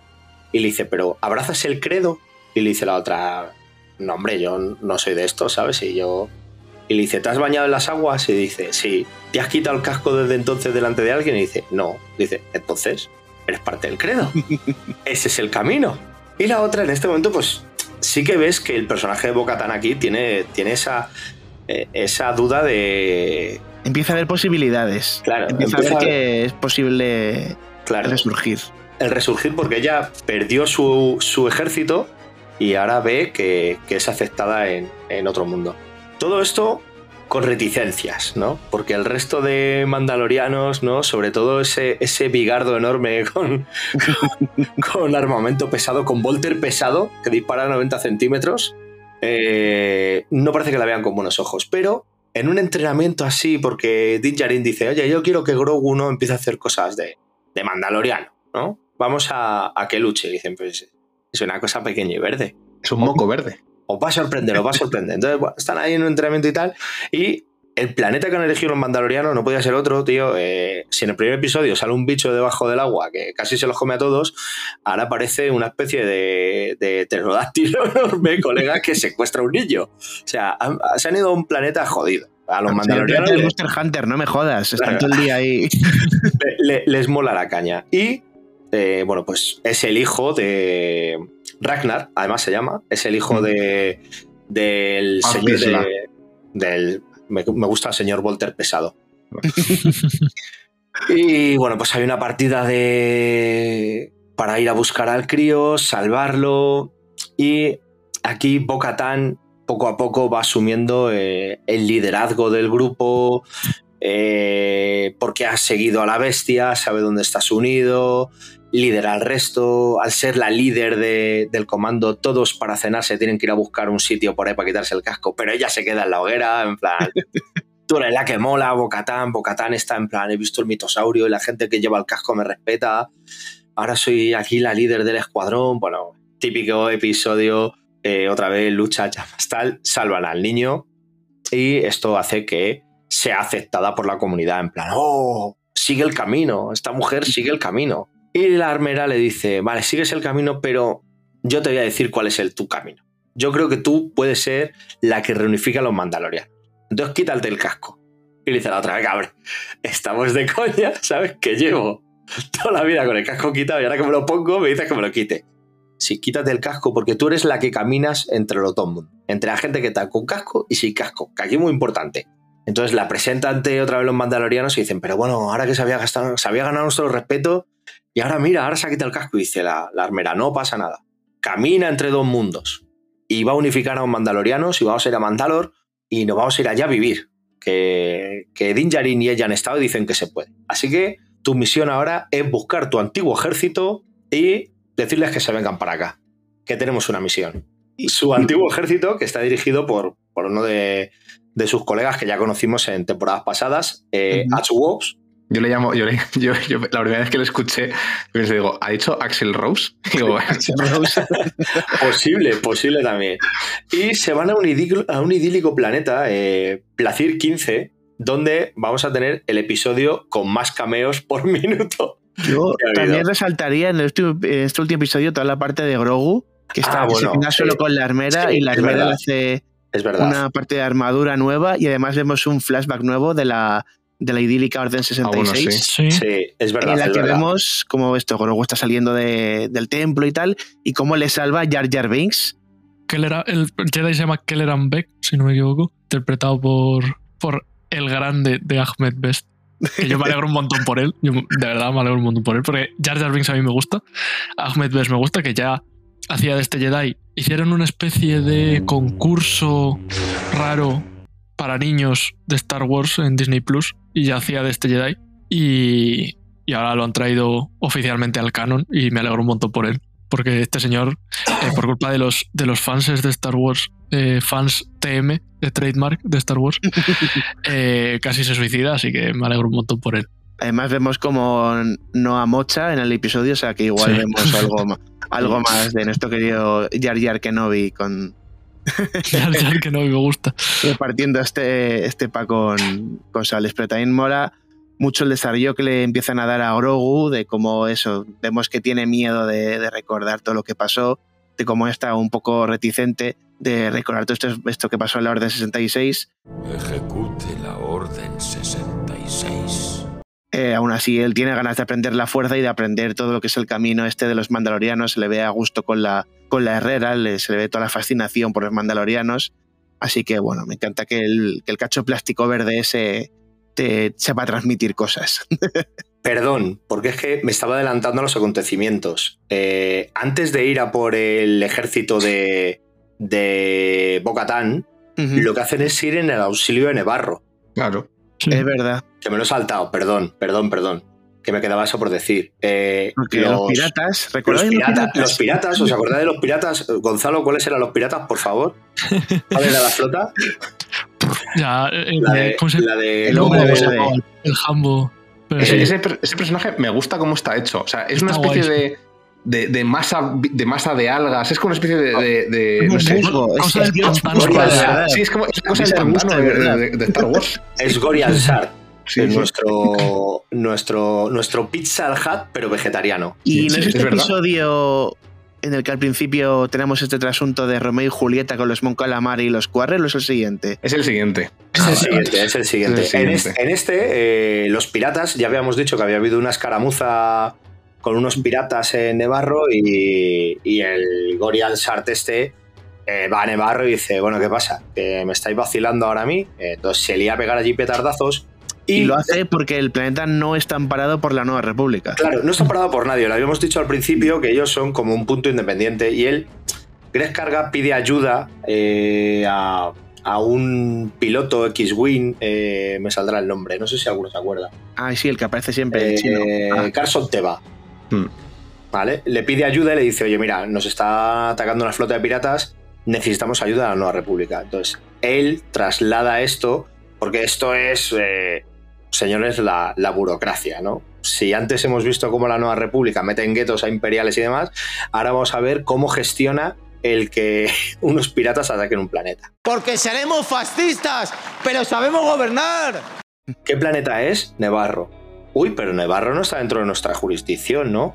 Y el otro le dice, sí, pero fíjese que aquí fue donde echó redes el Mokideon, y se le detuvo y esta gente necesita ayuda. Además sería como un mensaje de la nueva república a otros planetas en plan, aunque no seas parte de la nueva república, te ampararemos y eso te dará protección y patatín, patatán y dice el otro. Y a la otra le pica la oreja, eh, escuchamos eh, en el pasillo y entra la otra. Claro, y la otra entra ahí en plan, señor, no sé qué. Bueno, el caso es que al final la burocracia dice, sí, que no tenemos recursos. Que no tenemos recursos y a Nevarro le dan, le dan dos duros. Entonces, este hombre, eh, Teba, que conoce a, Mando, le mando, le hace llegar el mensaje de, oye, crees carga necesita ayuda, la nueva república no se la va a dar, te lo dejo en tus manos. Y el otro coge a los mandalorianos y le dice, oye, mira, a mí este hombre me hizo una oferta en su día para ser el marshal de allí, le dije que no, pero nos dijo que, oye, que, nos podía dar tierras, ¿no? Entonces van allí y plantan cara a los piratas. Bueno, tenemos escaramuzas callejeras, escaramuzas con naves, todo se resuelve a favor de, los mandalorianos y quieres cargar les dice ¿veis ese desierto y esa montaña de allí? Os dejo esas tierras para vosotros.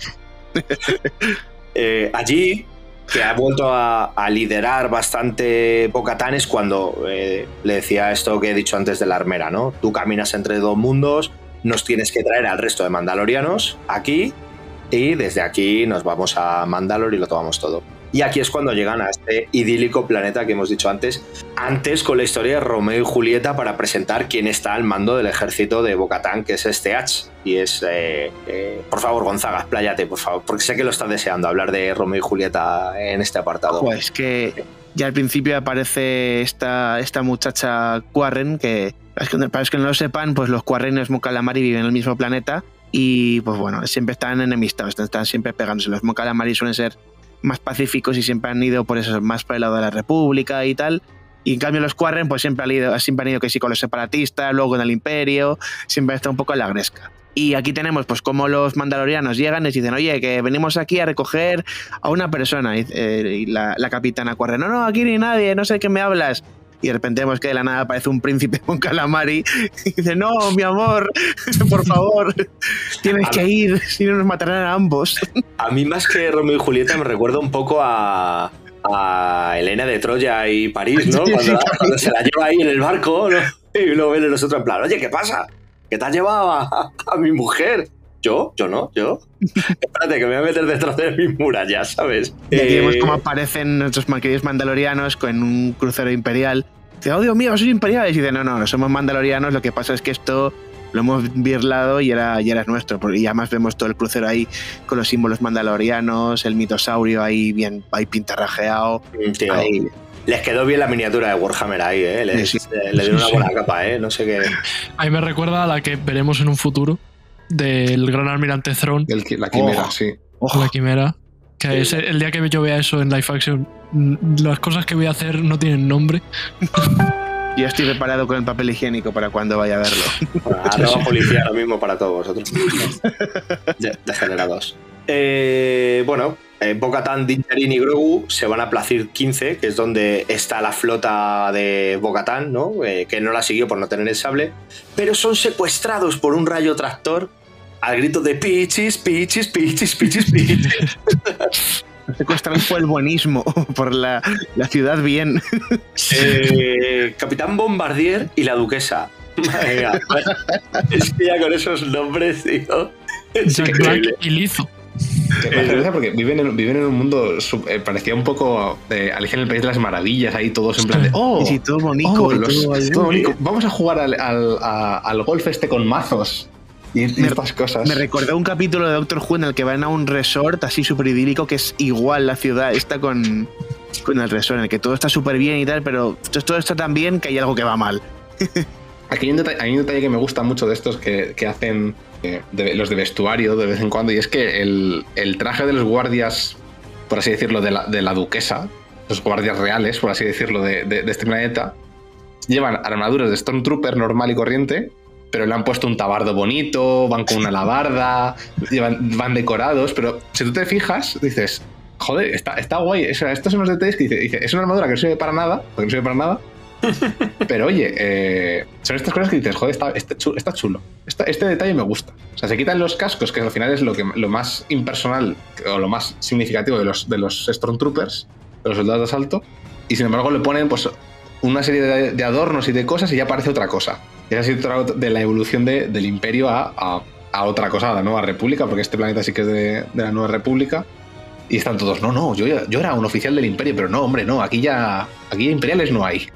Aquí todos bien. aquí estamos todos bien. Separatistas tampoco. Separatistas tampoco. Bueno, tu opinión. Eh, no, no tenemos nada. Tenemos un montón de droides. Eh, y es que están fallando. Entonces, eh, ¿Cómo que están fallando? Sí, que de vez en cuando pues, le meten un bofetón a alguien. O... Tenemos un poco como la película de Yo Robot de Will Smith, en la que están todos los droides aquí y buscan el orden, buscan el orden, pero a lo mejor el orden es, la cara. es, totalmente un episodio de ese estilo, de, de Yo Robot, de IA, de, de, de Blade. Human, Blade Runner, ¿no? Eh, una inteligencia artificial que se, se resiste y que, y que bueno, está cambiando sus códigos. típico episodio de lo que yo. Por eso has comentado que querías, ¿no? Los de, Claro. los de misiones. No, no, no lo que yo quería, lo que yo esperaba en esta temporada. O sea, yo esperaba esa vuelta a esos capítulos autoconclusivos. Y en este sentido íbamos a tener el típico epi- episodio con esos tintes detectivescos metidos en un ambiente medio cyberpunk futurista. La escena del bar de los robots, increíble. La escena del bar de los robots, o sea, es sacada de, de cualquier anime, tío. Ahí todos bebiendo una solución de, de, de combustible y, y aceite. A mí me hace gracia que, que, sintético. Que Din Djarin dice, bueno, lo de los droides ya lo tengo más o menos medio superado, pero vamos, Uh, las cuando patadas- llega allí se vuelve un nazi, Las ¿eh? patadas que le meten a los, a, la- a los droides B2, que es como, y este está bien, este está bien, toma patadón. Y el siguiente, toma patadón. Además que Boca le dice, oye, relájate, ¿no? Y dice, Sí, sí. Si, no es, si no es porque les meto patadas no hubiéramos descubierto el, el que no funcionaba. En plan, se vuelve, hostia, se vuelve malévolo. eh. Pero bueno, eh, lo que no hemos dicho es, eh, bueno, porque creo que lo descubren después, ¿no? Van como al, al centro de control donde llevan todo el tema de los... De los ¿Y quién está ahí? ¿Y quién está ahí? Está, eh, Doc. con, con- Está con un, Doc. con un DeLorean. Tenemos un DeLorean ahí. Es que es el capítulo, es el capítulo de los cameos, tío. Y todo el mundo callado, ¿eh? El maldito Jack Black y todo. ¿Será que dicen algo? Sí, sí. Y bueno, pues lo que descubrimos es que según se va desarrollando la trama y vemos que, oye, que es que a lo mejor el código de estos robotitos ha sido un poco, ¿no? Tocado. Sí, quién me puede- dicen eso, que han, que han metido cosas en, el, en el liquidillo este que beben que les Y hace que- que se vuelva un poco piripis. Claro, y por eso, por eso se están volviendo un poco, un poco mamones los robots. ¿Y quién, quién puede tener el poder para esto? Pues nuestro amigo Doc. Entonces, tenemos ahí una escena donde él se descubre como, como separatista. O sea, eso me hace raro, que no es como imperial. No, no, separatista, no, no. Separatista. El conde Duco tenía razón, era el hombre, Ahora, ahora es el momento en el que tenías que decir, porque seremos fascistas. Ah, bueno, Pero no, no, no. ¿verdad? pero esta no es. Es que los dos se llaman Almeida. Porque seremos fascistas, pero sabemos gobernar. Gracias, eh, alcalde. en bucle, en bucle. Ya está, ya está. Es que la frase de el conde Dooku tenía razón, el conde Dooku was right ahí. no le dejaron hacer lo que él quería, hombre. No, pero estos son los mismos droides que se utilizan en, en Clone Wars. No me, acuerdo Sí. qué- no me acuerdo exactamente qué arco era. Sí, Eh, en Rebels también sale en una factoría Sí. que van ahí. Bueno. había, había un montón de cosas para reciclar, no vas a tirar toda esa cacharrería. Sí, sí. de- Eh, Joder. bueno, no sé si, si se lo van a quedar todo. Eh, bueno, una vez resuelto el caso, ya les dan autorización para hablar con su antigua flota. Eh, Bo-Katan va ante, ante que es el líder de, de todos estos. Como buenos mandalorianos, se sientan en la mesa a negociar y acaban pegándose de tortas. Acaban hablando tranquilamente, negociándolo acaban- en buenos términos. Negociemos los términos de tu entrega del ejército a mí. El otro dice, con este cuchillo. Entonces, eh, Bo-Katan le gana, pero el otro aún así le dice, ¿qué no tienes el sable negro? Sí, sí, es como, Me es como igual. me has ganado, pero sigues sin tener el sable negro, lo tiene el otro pringado. Chincha, chincha rabiña. Chicho Ravilla. Y aquí tenemos esa explicación eh, de. No, hombre, a mí, a mí una araña. Necron, a mí una araña Necron me venció y ella venció a la araña Necron. Ay, o sea, que, que- que- que- es que no, no me lo puedo de creer. Es que no puedo. Es que yo cuando lo vi, se me quedó una cara de, de decir, y esto, o sea, esto es la resolución de todo el arco, de, de años construyéndose por Bocatarn con el sable, con el Darksaber y demás, llega a esto, a que por una mera Un, un tecnicismo de. Es como Bueno, consigue el. Que, que Bocatán se lo entregó voluntariamente al otro Notas, al, al Gideon, que ni siquiera se lo gana en combate. Ya, sí, sí, me da igual. O sea, eh, es que te lo juro, este capítulo para mí hubiera sido el mejor o segundo mejor de la temporada de no haber sido por el mierdón del sable.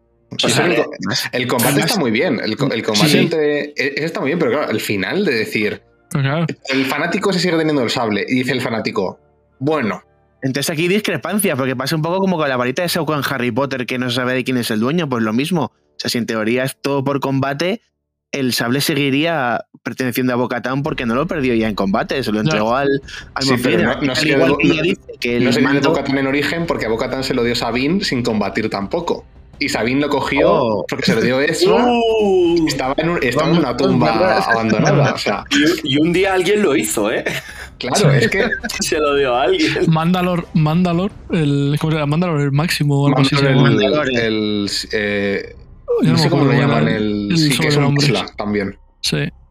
O A sea, mí- lo- que a mí lo pasa, que- a ver, a ver, lo que pasa es que como chiste creo que queda muy bien. Sí, sí, cojonudo. A ver, pero- si el, el sable va a acabar igual que la varita de Sauco, así que nos da igual, ¿eh? ¿Qué cojones Ya, lo tenga? Ya, pero, que- pero que me refiero. Si en el momento en el que ella coge el, el sable y se carga al cibor y le dice al otro, toma tu sable, y el otro le dice, no, tú te, lo has te lo has ganado, ganado. Sí, habría estado mejor. pues ya está. Pero el tema de toma tu sable dice, vale. Y el otro cuando está allí y ve que no va a ser capaz de reunir el ejército si no tiene el sable, dice, y a mí que me da un sable que no. pues además, no sé ni usarlo, porque cada vez que lo coges es como ¡Ah! Me, me Claro, pesa. es que él no sabe ni usarlo, pero por eso digo que si en el momento en el que ella mata a la, a la araña Necron y le va a devolver el sable, el otro le dice, no, te lo has ganado, pues aunque, aunque realmente eh, quede así un poco cogido por pinzas, pero me parece que, que queda mejor que el chiste de, vale, me has pegado una paliza, pero como no tienes el sable no seremos tu ejército. Bueno, pues toma el sable. Pero bueno, Además, eso no vale, le dice el otro, eso no vale. Y dice, no, sí vale, porque ganó a un cibor. Lo que pasa es que yo se lo estaba guardando hasta ahora. Además, además es gracioso porque, porque de repente hay, un- hay un momento que dice que, le- que hacen como una pregunta, como diciendo, bueno, si ella ganó al- a la araña Necron, ella es la legítima heredera del sable, ¿no? ¿Verdad? Y todo, y, y- y todo el mundo diciendo, Y todo el mundo juntando neuronas, clic, clic, clic, clic, clic, clic. y de repente uno dice, sí. Como diciendo, Es tristemente, tristemente no se nos ha ocurrido ninguna idea mejor. O sea, la cara de Axel Wolf en ese momento es sí, es sí, desgraciadamente hemos llegado a este punto del argumento en el que sí, eh, efectivamente el sable, el sable le pertenece a Eso ella. es- ¿Qué haces eso es- episodio? Dale rapidito al sable, Eso, venga. eso es John Favreau, eh, que es una persona que sus habilidades de escribir son las equivalentes a si yo me tapo los ojos, me pongo un teclado en checoslovaco y me pongo a porrearlo. Sí, claro.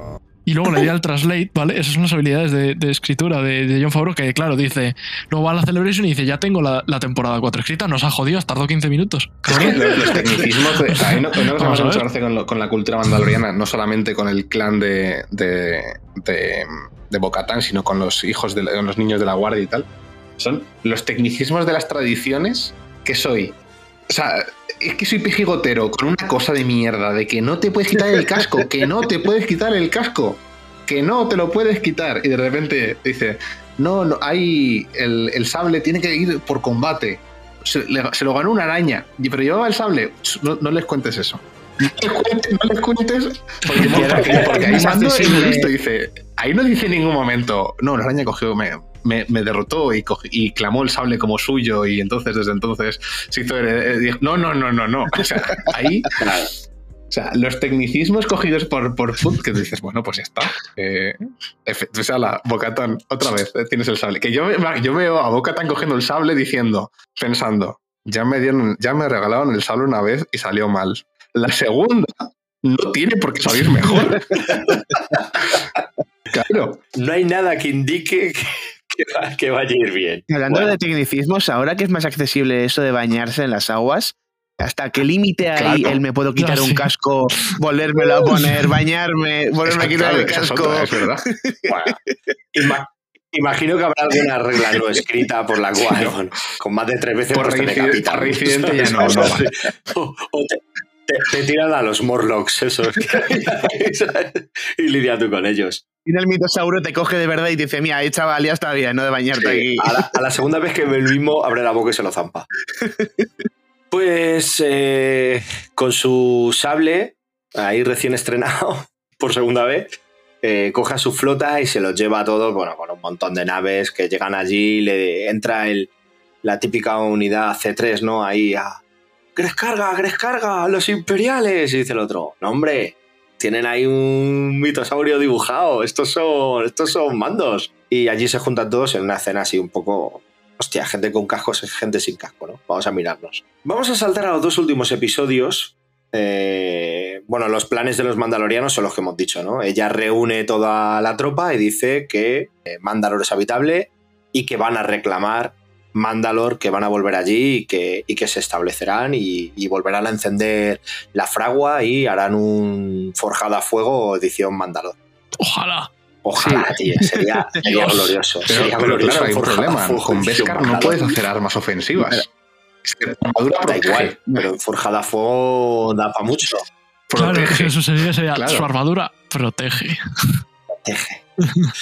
Hablando de Beskar, tenemos una pequeño pitch de Sí. una nave que iba por ahí Ah, sí. con un tal Moff Gideon Claro. que ha sido atacada. Ahí, ahí, ahí me iba a meter. Gideon y Ahí, va- dicen. ahí me va a meter un poco en el final de ese episodio y el principio del siguiente, que además creo que eh, no sé si era izquierdo, tenía algo Gonzalo, no sé si decía que Ah, sí, el en el capítulo Los espías nos iba a contar algo.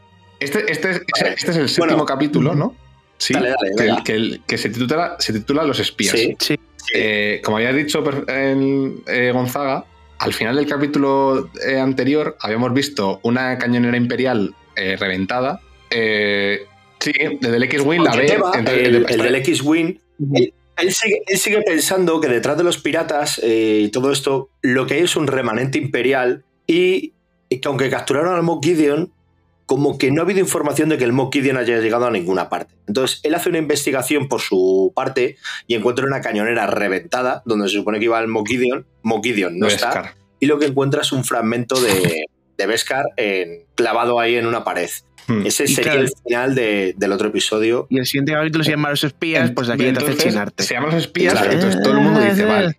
Porque empieza, empieza en, en Coruscant con la, la- la espía de Moff Gideon, eh, con, una, con una escena, con un, eh, un droide espía de estos que lanza una proyección de, de Moff Gideon, con lo que ya te confirma que Moff Gideon está, efectivamente está vivo y ha escapado. Y la mujer le hace una especie de eh, briefing diciendo eh, lo de Nevarro ha salido regular, los mandalorianos se han unido y dice Moff Gideon, imposible. Si se odian a muerte, dice, pues se han unido. No me lo creo, lo que te cuento. Exactamente, dice, pues purgarlos y de verdad esta un vez. Hiroshima, se van a acabar. Entonces, claro, dice, vale, esta es una espía. Pero el capítulo se llama Los espías, en plural. Claro, todo el mundo, porque tú ves el capítulo y solo, claramente solo se, te- solo se te enseña un espía. Y tú dices, ¿quiénes son el resto de espías?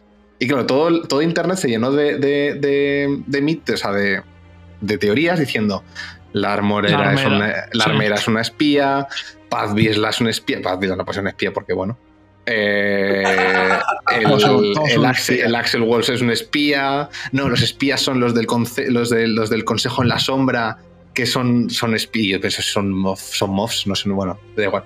Al parecer, y me voy a poner bíblico, El literalmente. mitosaurio. No, no, no, no, no. no. El mitosaurio es el espía. mítico del Antiguo Testamento del Real. Ah, vale, vale. Eh, cuando los judíos aban- abandonan Israel, bueno, les abandonan Israel, no, les Sí. echan de Israel, cuando vuelven a Israel, antes de entrar, envían a 12 miembros cada uno, de cada una de las tribus a espiar qué ocurre en su tierra prometida. Y al parecer, la referencia de los espías es esta, de que la partida que envían a Mandalor a ver qué está pasando en Mandalor y que se encuentran con los, con los judíos cuando llegan a, cuando llegan a- a- a Judea, se encuentran a los... Se me ha olvidado el nombre.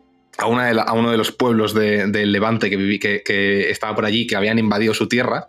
Pues los judíos, los que se encuentran los mandalorianos, no son a esta gente, son a los imperiales que Los han anidado en su mundo. Y lo, lo- lo- lo- lo leí y dije, es que, es que digo, es un poco desquiciado, pero es que es perfecto. O sea, Sí, sí, la verdad es que sí. tal cual. Y decían, y es que además el número de mandalorianos que desciende del planeta son 12. Y eso no lo he contado.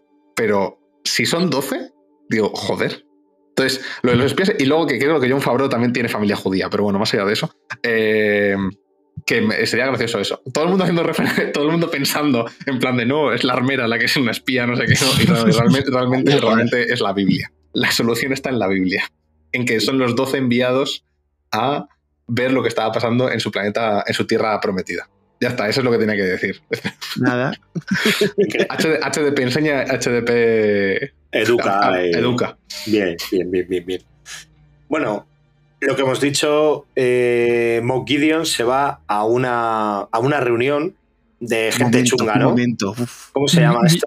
el Consejo de la Sombra. Mi momento favorito de, de- de toda la serie. Pues venga, Gonzalo, si es tu momento favorito, te dejo que lo relates, por favor. Estoy con él, Bueno, estoy con pues- él, dale caña. Para empezar, entra y tenemos unos paneles láseres que se abren, unas puertas láser rollo episodio 1 bastante guapas, con ahí sus soldados, sus soldados de asalto raros estos que ha hecho él. Y está el Consejo de la Sombra. El Consejo de la Sombra, para los que no estén muy versados en esto, eh, tiene su origen en la trilogía Consecuencias de- del nuevo canon y es un consejo de, de mobs y de diferentes almirantes y demás de la, del imperio que lo que hacen es organizarse para eh, organizar los distintos remanentes imperiales.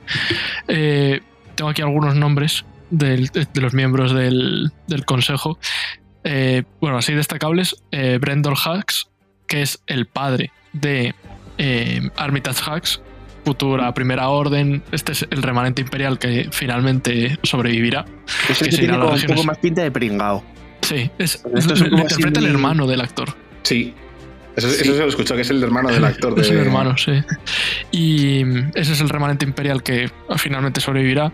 Pero luego eh, este consejo tiene otros miembros bastante importantes, no tanto en el en Mandalorian, porque aquí algunos ni salen, eh, pero luego en distintas obras son bastante importantes, como son eh, Rey Sloan, eh, Ferric Obdur y Gallius Rax, que estos se desarrollan bastante más en el resto del canon. Y luego está ahí mi putísimo padre. Sí. Mi, mi puto padre. Yo cuando lo vi, cuando vi ese bigotito dije, ay Dios, es él. El puto Gilad Pa- Palaeon. Palaeon. El, el- el- el puto almirante de la séptima flota de Throne. Eh, uf, cosas, ¿eh? Yo cuando veo ese, ese, ese parche de la séptima flota ahí en, el, en, la, en la hombrera dije, uf, uf, no, no, no, no, no puede ser. Porque a este, a este le habían Ella es, es un personaje de Legends. eh, mitiquísimo de, de- de la, de la serie de novelas de Herederos del Imperio y, y tal. Pero en el nuevo canon se le había nombrado en Rebels. Bueno, no Sí. se había nombrado en Rebels. Él en Rebels tiene una frase, pero nunca se le había visto. Ni siquiera, Sí. ni siquiera en modelo en, en- en 3D, creo. Eh, porque en un momento en el que sale eh, Thrawn en Rebels, eh, dice, dice Thrawn, decidle al Capitán Paleon que no sé qué, no sé cuántos. Y luego el Capitán Paleon tiene una retransmisión que habla con Thrawn desde, pero que no se le ve. Y es, era lo único que tenía y todo el mundo, oh, mira, han rescatado al personaje. Sí. Y aquí le vemos sale- efectivamente con, con- con actor y con... Sí, sí, sí. Sal- donde sale más es en la, en la trilogía de novelas de Thrawn, eh, del canon actual. Eh, sale sale ahí Ah. porque primero era un almirante de la novena flota, si no me equivoco, y hay movidas y él decide irse de la novena flota y pasa a ser de la séptima flota con Thrawn y demás. Pero sí, es la primera como aparición en eh, medio audiovisual de, de este personaje que en el antiguo canon era súper, súper, súper importante. Era muy Sobre importante, sí. La transición entre remanente imperial a nueva república es el que hace los acuerdos de rendición del, del, nuevo imperio de Throne y demás con la nueva república. Y yo cuando lo vi dije, ay Dios, eh, cositas. Se viene el cositas". señor azul, se viene el señor azul. sí. Sí, sí. Es que yo, el señor azul tiene, un- tiene un sitio especial en mi corazón. El pitufo, el pitufo azul. El pitufo encabronado. Sí, sí. Te nombran varias veces, dicen, no, no, Thrawn tal, Thrawn tal, y dicen que sí, que estáis nombrando mucho a Thrawn, pero que, que no le hemos visto. Sí, sí. está vuelto y qué tal, pero que, que no me lo creo, qué tal. Y lo dejan así un poco. Lo, lo- en el lo dejan a, a punto de caramelo para Soca. es que, no, es que además no, no- no dudo mucho que esa casualidad, estas cosas Disney las, las maneja muy bien de los tiempos. Sí, claro. Que justo un par de días antes se había anunciado, habían salido los trailers de la Celebration. Sí, en la el día que anterior. Justo el día anterior, ¿no? El, el día anterior eh, pasa eso y ese y el, eso fue el viernes. Se enseñó el tráiler de Ahsoka y el sábado fue el panel de Ahsoka donde se vio el tráiler extendido. eh, Mm. Que un Con servidor no, no pudo ver donde se ve la cara de Throne y cosas así. Eh, muy guay, por cierto. y, y justo es el día de antes, eh, cuando, cuando fue el panel de, de, de Lucasfilm, todo el mundo que fue al panel de Lucasfilm pudo ver el capítulo del Mandaloriano. Yo no dije nada, eh, yo lo vi unos días antes. Qué perro. Eh, estuvo guay verlo con todo el mundo. Ah, Eh, eso lo- que pasa es que nos daban, nos daban un póster, nos, da- nos dieron un póster que fue el último póster que salió de Mandalorian y yo como no tenía cómo llevármelo a casa pues lo dejé allí. No. Hay que ir con un tubo siempre, por la vida. Sí, mala, gestión. Siempre, siempre. yo no salgo de casa sin mi tubo. nunca, sabes, cuándo puedes encontrarte con, un estreno de alguna película y te den un póster. Eso es, eso es. Eh, bueno, cosas que se hablan en este, en este Consejo de la Sombra. Eh, se habla del proyecto Nigromante, se habla de Traun, pero el Mokidion entra allí eh, siendo el rey del mambo, en plan, bueno, señores, pues que sepáis que los mandalorianos se van a Mandalor y tal, y yo pido recursos para, para atacarles, para protegerme, porque mi vida puede estar en peligro. Bueno, no solo eso les, dice lo de. Oye, que los mandalorianos tal, dice, pero no son, son poquitos, no sé qué, dicen. Recordad que en tiempos antiguos, los, solo los mandalorianos, contra el resto de la galaxia, pues dieron bastante por culo como estos resurjan, a lo mejor si están con la República, pues nos dan un poco por culo al nuevo imperio. Así que dicen, pues ahora. Sobre todo, donde mete el miedo es ese, ¿no? Eh, más que decir mandaloriano, no da miedo. Pero ¿y si se une a la república? ¡Matarlos! ¡Matarlos a todos! ¡Echarlos a los leones! Eh, le dan tres guardias pretorianos y le dan contingente que. Además, creo que, que ni, dicen, ni, dicen eso. Dicen, a lo mejor una pelea de, de dos frentes contra República y Mandalorianos nos viene como el culo, porque además ni siquiera se plantea la opción de que se vayan a ir con la República porque son mandalorianos, van a, bueno, su bola, como, como hacen siempre. Eh, por otro lado, ya nos vamos a trasladar a, a, esa, a ese momento final. Eh, lidera un grupo, como hemos dicho, con 12 apóstoles eh, que bajan a Mandalor. Esto es información de izquierdo privilegiada, ¿eh? Exclusiva. Exclusiva. Eh, y no tengo pruebas, pero tampoco tengo dudas de que es real, ¿eh? Vale, vale. y en cuanto acabemos de grabar, voy a mirarlo ahora mismo, pero vamos. luego, contrastaremos hipótesis de. Vamos, esto seguramente también puede que tenga un pequeño remanente egipcio por ahí y, ya nos explota la cabeza a todos. Anunnaki. Eh, bueno, bajan a Mandalor, llegan a, a las minas, llegan a. Bueno, se encuentran, perdón, se encuentran con un destacamento leal a Bocatán que vive allí en. Estaba viviendo, sí, sí. Que han, sobrevivido. En el, episodio 2 nos dicen que todo lo de que la atmósfera era, era, tóxica, que no se podía hacer nada, ni plantar ni nada, todo estaba infértil, que todo era un bulo para que ni pasaras de la atmósfera que estaba llena de rayos y truenos, ni te molestaras siquiera en, en respirar la atmósfera porque te decían que era venenosa, ni plantar nada, que descubrimos que todo es un bulo. Y también hay que decir que ahora Grogu ha, tiene un, un ah, upgrade. sí. A la le, han puesto, le han puesto un mecha. Le han puesto un, IG-12. Sí. Eh, visto Greg Carga que no puede reconstruir bien el IG-11, no. Eh, lo reconstruye, pero dice, te metemos en la tripa y tú lo manejas. Y él va ahí con su no, no, no, no. Dando el botoncito todo el día, ¿sabes? Que, que es cargante hasta más no poder. O sea, Igual que Sorogoye mantiene esas escenas de tensión, aquí mantienen a Grogu con el no, no, no. Tenemos otra referencia a Jar Binks en la que va por el mercado cogiendo lo que le apetece. Cogiendo lo que le apetece, tirándolo todo y demás. Eh, la escena de Mandalor, cuando llega este remanente que queda allí leal a Bocatán en una especie de barco que surca las arenas, digo, esto parece Mad Max, tío. Sí. Además, la estética que llevan y todo, ¿no? Eh, que, tienen las armaduras destrozadas. Eh, y tienen, Muy cubiertos de ropa para quitarse del polvo, cosas de estas. Me hace gracia porque de los tres que salen, uno es. Eh, ay, se me olvida el nombre. Uno sale en Breaking Bad. Joder. Que es, el, es el, el camello de, de Breaking Bad. Más enzarpado. más en la mierda. Más en la mierda aún. Y el otro es el contraalmirante que sale en Top Gun Maverick. Jugar. El negro con el pelo blanco. yo le dije, hostias. Así como datos. son todos, además, eh, búhos nocturnos que son el clan de. Sí, son todos leales a Bocatán, sí. Que además se lo dicen ahí. Sí. Se, se, golpean el pecho y. Fidelis. eh, pasan la noche en el barco. Hay una escaramuza entre, entre los dos machos alfas de cada grupo, ¿no? Entre señor Polter pesado y señor no te sigo si no tienes un sable negro. Hay una escaramuza, se pegan y tal. Bocatán dice: Si es que era inevitable, vamos a dejar que se peguen un rato. Si es que al final esto es cultura mandaloriana. Y juegan Como una niños especie- pequeños. Me mola porque juegan una especie de ajedrez donde se acusan mutuamente de inventarse las reglas los unos de los otros. Plan, Eso no es así. Pues será tu credo. ¿Sabes? El mío sí. Como la gente que juega al uno o al burro. Hola. Sí, sí, cosas así. Eh, también hay una, una charla aquí donde Bo-Katan reconoce que se rindió al Moff Gideon, le entregó el sable para intentar salvar a Mandalor de la purga. Eh, spoiler, salió mal. Habría, habría estado muy bien que de repente en esa conversación de repente alguien les haya dicho, un momento. Entonces, si Moff Gideon no ganó el sable, sí. Era tuyo desde el principio.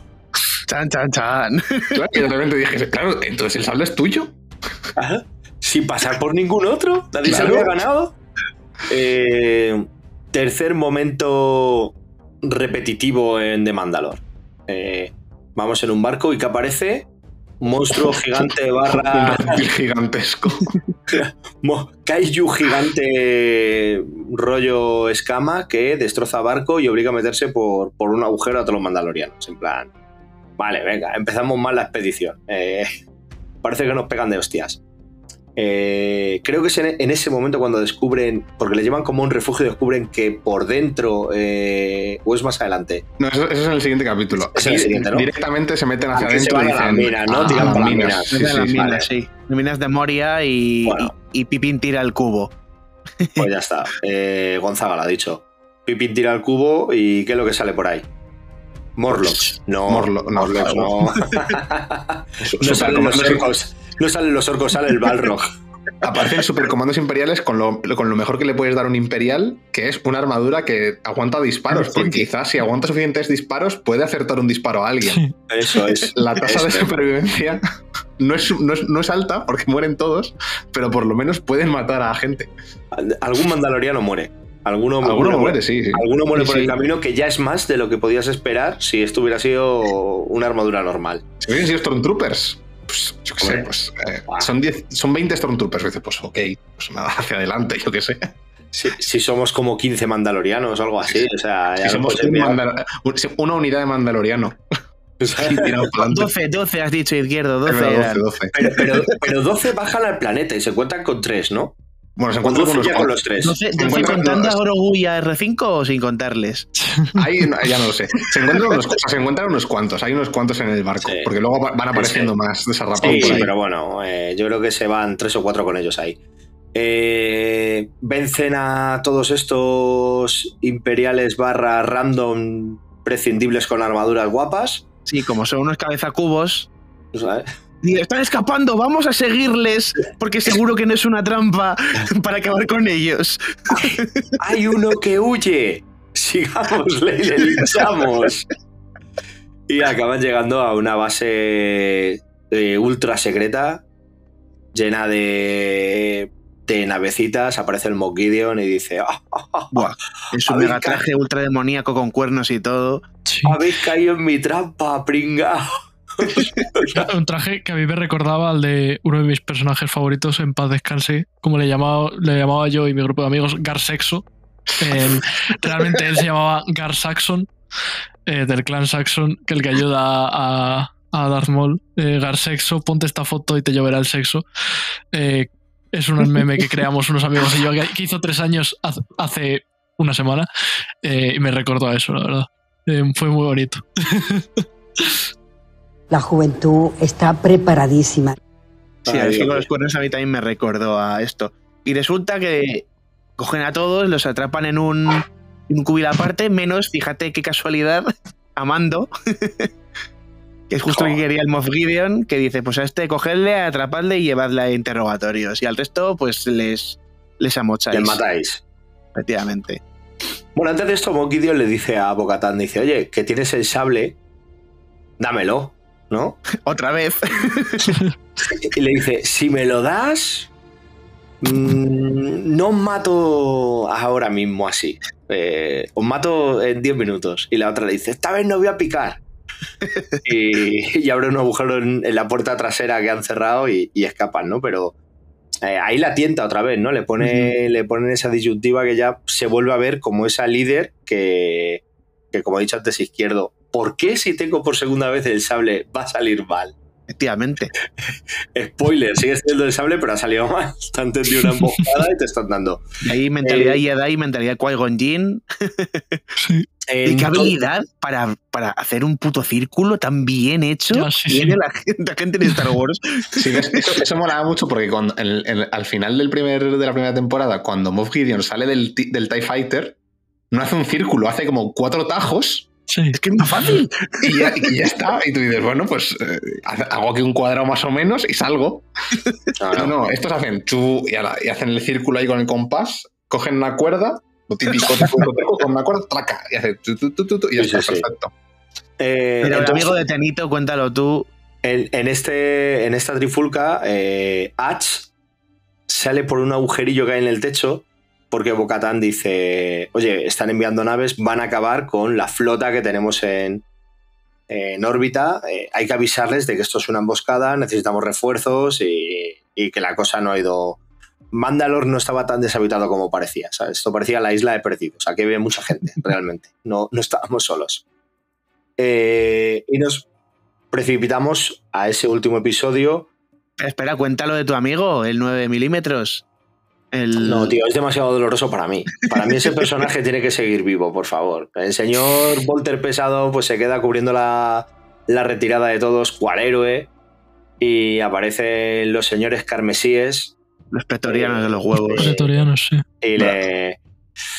Pero ahí me flipa ese momento en el que se cierra la puerta, bueno, cierra en la puerta, Sí, di- di- diciendo antes lo de This is the way, que es el, el- el- porque lo de This is the way se dice tanto que al final ya parece más un chiste que otra cosa. Y entonces, claro, de repente cierra la puerta y depende, dice, "This depende is con the el way". contexto en el que lo dices, dices, joder, es que. uf, Claro, en este momento está muy bien, está muy bien dicho. Cierra la puerta porque literalmente está dando, la, está dando su vida para salvar al resto, de- al, re- al resto, que al final es lo que dicen, ¿no? El- no hay nada más importante que salvar la vida de. Bueno, en ese caso era de, de un. Joder, es que me sale en inglés. No sé cómo es en español. Foundling. No sé Sí, cómo es. Yo tampoco Este, somos en español. Bueno, Los, los adaptados. Los de- adaptados. sí, los, los huérfanos. los huérfanos. Y me gusta mucho cómo se carga todos los, los comandos que hay ahí. Y cuando aparecen los tres pretorianos, saca el escudo, saca el cuchillo y a cara de perro les dice: Venid a por mí. claro, pero porque ha cogido el Volter y lo ha usado tanto. Ah, sí, sí, eso, eso me gusta. Lo típico de los videojuegos de cuando llevas una Gatling Claro. y dices Sí. munición infinita, pero aquí se sobrecalienta la, la vaina. se pues, sobrecalienta de la leche y, y al final se queda sin su Volter pesado y saca su escudito y su cuchillo vibratorio. La mentalidad de Vasco. Un Vasco lo que habría cogido es la- el arma esa caliente, al Y- rojo vivo, y lo se la hubiese clavó en la cabeza. hombre. se la clavó en la cabeza de los otros. Eh, bueno, pues nada, los señores carmesíes le dan matarile. Me duele menos porque los señores carmesíes me encantan. me, me mola demasiado su estética para decir, si le llegan a matar los, los soldados random Ay, con armadura buena, tío, me hubiera dolido en el alma. Pero por lo menos tiene una muerte gloriosa. Que es lo que se le puede pedir a este tipo de personajes. Eh, en el último episodio vemos cómo eh, han secuestrado a Mando, como hemos dicho, y quién le rescata. Estaban las teorías ahí de la gente, no, porque van a venir, porque le van a rescatar, porque van a llamar a todos sus colegas de las temporadas pasadas, porque va a aparecer un Jedi. No, no, no, No, no, no, no. Aparece Grogu en su IG-12 para salvar a Mando. Sí, Ash llega a la nave mandaloriana, sí, eh, da la noticia de, de que todo es una emboscada, que el Moff Gideon está allí, asume el mando de, del crucero este de batalla imperial tocho, en plan, voy a ser el cebo a que le disparen, pero sí. eh, voy a hacer un butrón en su nave que van a flipar. Y me flipa, mi- bueno, yo la veía con mis hijos, tío, y mi- mis hijos se partían el culo porque de repente los mandalorianos se ponen sus mochilas propulsoras, se tiran, bajan volando y se encuentran con los otros salen volando y decían, parecen los anticuerpos de Érase una vez la vida esta, de Érase una vez el cuerpo humano. Vaya, referencia a tus hijos. Joder, se, se veían, se veían cositas pequeñitas volar mientras eh, hay una lucha así, no, el pa, mazo de explosiones y pa, cositas por ahí, mira, parecen anticuerpos. Eso. Y nos vamos a una de las escenas con las que más me he reído, y fue por culpa de mi hijo el mayor. Eh, una vez que rescata Grogu a Mando, dice, vamos a ir a por el Moff Gideon, vamos a ver esto que pasa aquí, vamos a investigar la base, ¿no? En vez de decir, voy a reorganizarme y me voy con mis colegas. No, No, soy lobo solitario y su cachorro. sí. Entonces contacta con, con el R5 y le dice, ves abriéndome las puertas que voy a ir matando aquí soldados, ¿no? y en una escena que yo no me había dado cuenta, el R5 eh, se conecta ya a la consola y aparece un robotito imperial de seguridad y dice mi hijo, mira, una rumba. ¡Oh, no!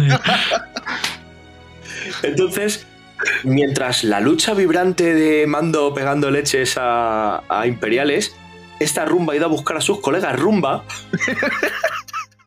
no, porque primero va al R5 y le dice, oye, ¿qué haces aquí? ¿no? Y el R5 le da un chispazo y dice, ah, el R5 hace daño. Y se va por el resto de sus colegas rumba y sus colegas rumba rodean al R5 y le empiezan a atropellar. Era súper cómico porque mi hijo decía, ¿qué le están atropellando? ¿Pero qué tontería están haciendo? Pero, pero no tienen para defenderse, o sea, no, tiene, no es un droide para matar a otro droide. Y el otro como, abre las puertas y el R5 está como flipando, o sea, y yo le decía, hijo, imagínate tú que estás en sexto, que de repente entras en la guardería y un montón de niños te rodean y te quieren pegar patadas, pero son tan flojitas que ni te hacen daño. Eso es lo que está viviendo el R5 ahora, en plan, ¿qué hacen las rumbas, tío, limpiando a mi alrededor? Y es muy guapo, tío, porque es que lo vio todo. Es que mi hijo estaba súper absorto en esa escena, lo de mando le daba igual. Cuando R5 abre la última compuerta y sale volando, una de las rumbas persiguiéndole se, Ah, se cae, cae. se cae al vacío y ya mi hijo lloraba de la risa en plan que se ha caído una rumba persiguiendo al R5. Mira, no me he reído tanto en mi vida como con esa escena, tío, pero todo por mi hijo que es que estaba flipando con el ataque tan... Los rumbabots del imperio. Los rumbabots del imperio, tío, intentando acabar con un R5, ¿sabes? Es- ¿Esos robots para qué sirven, Gonzalo? Pues para limpiar el suelo son rumba. Para enviar mensajes, según. Son, son para enviar mensajes y para enviar- mensajes, claro. La estrella de la muerte era tan gigantesca, pues lo para enviar cosicas. No sé, Sí, no es como una paloma mensajera. ¿Ves? Son como... para qué coño usarán eso. Bueno, y en el, en el Battlefront, cuando pasas por encima de ellos, dabas un pequeño botecito. Sí. En, en- en vez de, en vez del sistema este de tubos, Sí, En vez, en vez de un WhatsApp, Futurama. en vez de un, en vez de un email, un WhatsApp, algo así, Mm. ¿no? Pues tenemos eso, una rumba, porque va limpiando el suelo. Eh, después de un momento cómico R5 heroico abriendo puertas y defendiéndose de unos droides asesinos, pasamos a, bueno, La pues, pelea esa que hemos, vi- yo- para- que hemos descubierto que lo fuerte de, de- desde que Disney pilló Star Wars son las peleas en los pasillos. Y hemos tenido Sí. a Darth Vader, a Luke y a Mando. Jo, pero la, la de mando es muy bestia, ¿eh? A, a mí, Sí, a mí- sí. yo había visto John Wick 4 un tiempo antes y había, y había algunas cosas que me recordaban a, a- a John Wick 4, sobre todo la- lo de hacer una pelea y fuese com- cambiando de armas. sí, Sí, que los sí, va sí. cogiendo ahí. Es como, como si fuesen niveles de videojuego, en plan Sí, de sí. este primer nivel de videojuego, estos dos tíos, lo- lo- me, lo- me los cargo, me dan un arma mejor que Eh, la que ya tenía. Entra, Siguiente entra a nivel. cuchillo. ¿sabes? Entra, entra a cuchillo. Hay un, hay un momento muy, cómo- muy cómico que, con lo- que creo que es con el primer par que le va a coger la pistola a uno, pero le Y empuja muy fuerte, se cae con la pistola y ves Sí. y intentando como intenta coger la pistola y no llega el el gesto de mierda. Pues se- seguiría a cuchillo una más. ¿sabes? Exactamente, que le mola mucho que co- coge el escudo y la porra y, y tal. Sí, o el momento de escudo y porra también. al final acaba en plan Django ahí con dos pistolas. Ahí muy bien, muy Mm. bien. Eh, Y una- mirando, Grogu diciendo, tú, ah, chaval, aprende, que esto luego eh, examen práctico. Eh, cuando supera todo el pasillo es cuando llega a la sala de, de, De los clones. de los clones, ¿verdad? Sí. Eh, montones de clones eh, de- del propio Moff Gideon. Y bueno, tenemos la típica escena que sabes que va a pasar, ¿no? Que alguien se va a acercar al cristal y el clon va a abrir los ojos. Sí, sí. A, mí me hace gracia que no es una sala, es un pasillo. Quiero es un decir. pasillo, sí. Sí, sí. Todos son Quiero- pasillos aquí. Quiero decir, él entra por un extremo, sale por el otro. Quiero, entonces, No hay pérdida. tiene los clones, en un- que es una cosa muy importante, en un pasillo en vez de en una sala. No, los tiene en un pasillo. Yo, Sí. estaba- yo me acuerdo que lo pensé y dije, Quédatelos al fondo. No Claro, que entres no. y salgas en tu, en- a tu en una, habitación. sala, en una sala que se entra por un sitio y se sale por el mismo sitio con los clones, en plan de, no, un pasillo en el que pasa la gente y ve a los clones ahí y dice, hey, Está, está ahí ya para salir. claro, Eh, está abierto los ojos.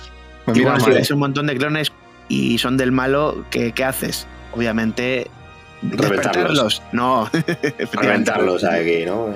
Le, les peta la- las cámaras estas donde están. Y encima descubrimos que el Moff Gideon, que ya había experimentado con Grogu, les había metido, voy a decirlo, midiclorianos.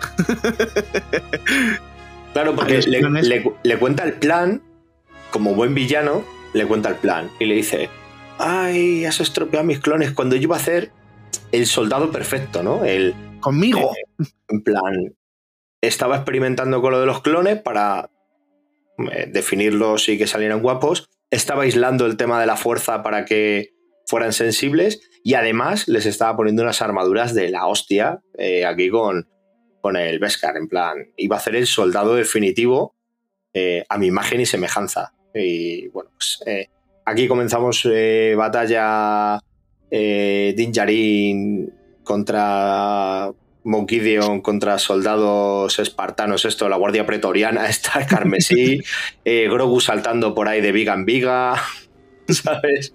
Eh, los, la- los pretorianos flipando un poco, en plan, tío, ¿cómo se mueve este guisante de rápido que no le damos ni una vez? Eh, poco a poco el otro haciendo su uso de la fuerza para te quito de aquí este sable de energía o te quito no sé qué.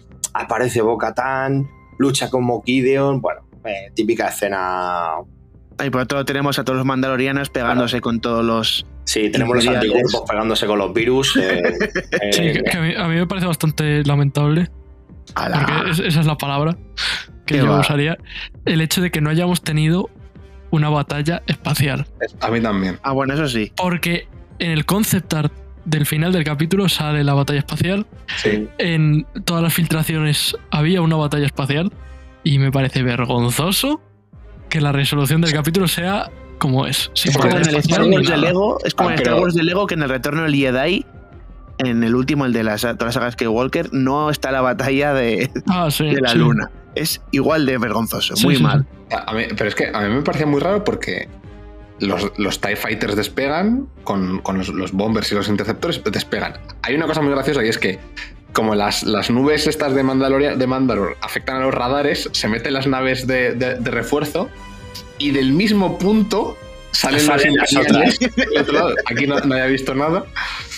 Eh, pero bueno, eso, eso sin más. Pero empezamos a tener la batalla, la batalla espacial contra, contra el destructor. Pero de repente los TIE Fighters y los, bo- y los bombarderos. Según empieza, se acabó. pero, pero no es que se acabe, es que desaparecen. Sí, sí.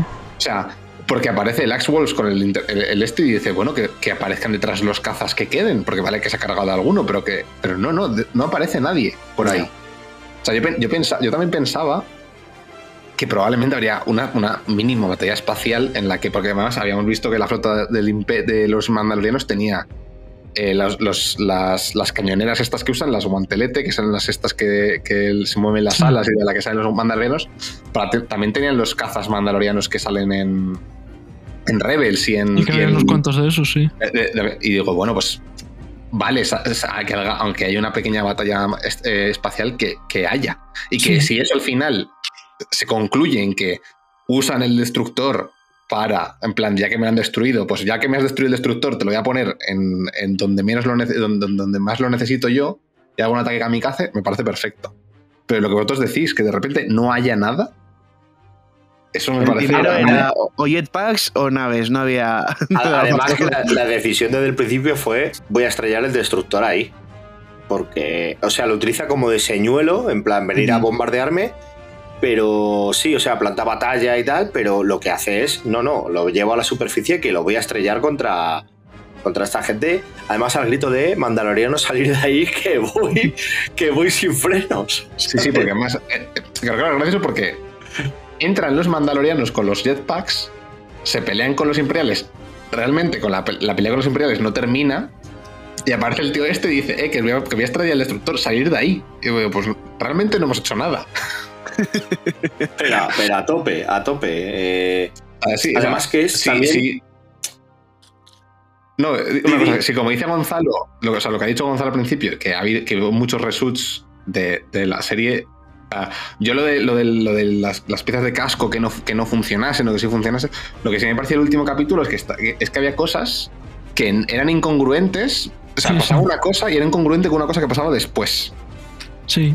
Era como. El, no- el último capítulo está lleno de fallos de ese tipo. sí. Claro, entonces o sea, era como claramente, eh, eh, si tú me dices, me, me cuadra, que tenían un guion que había cosas de ese guion que por, por X o por Y no han podido hacerlas y han tenido que meter a capón otras cosas, pero que no terminan de cuadrar con lo que tienen alrededor. O sea, no, son. No, no, hay, no hay un acto consecuencia, o sea, una, correlación de actos eh, coherente.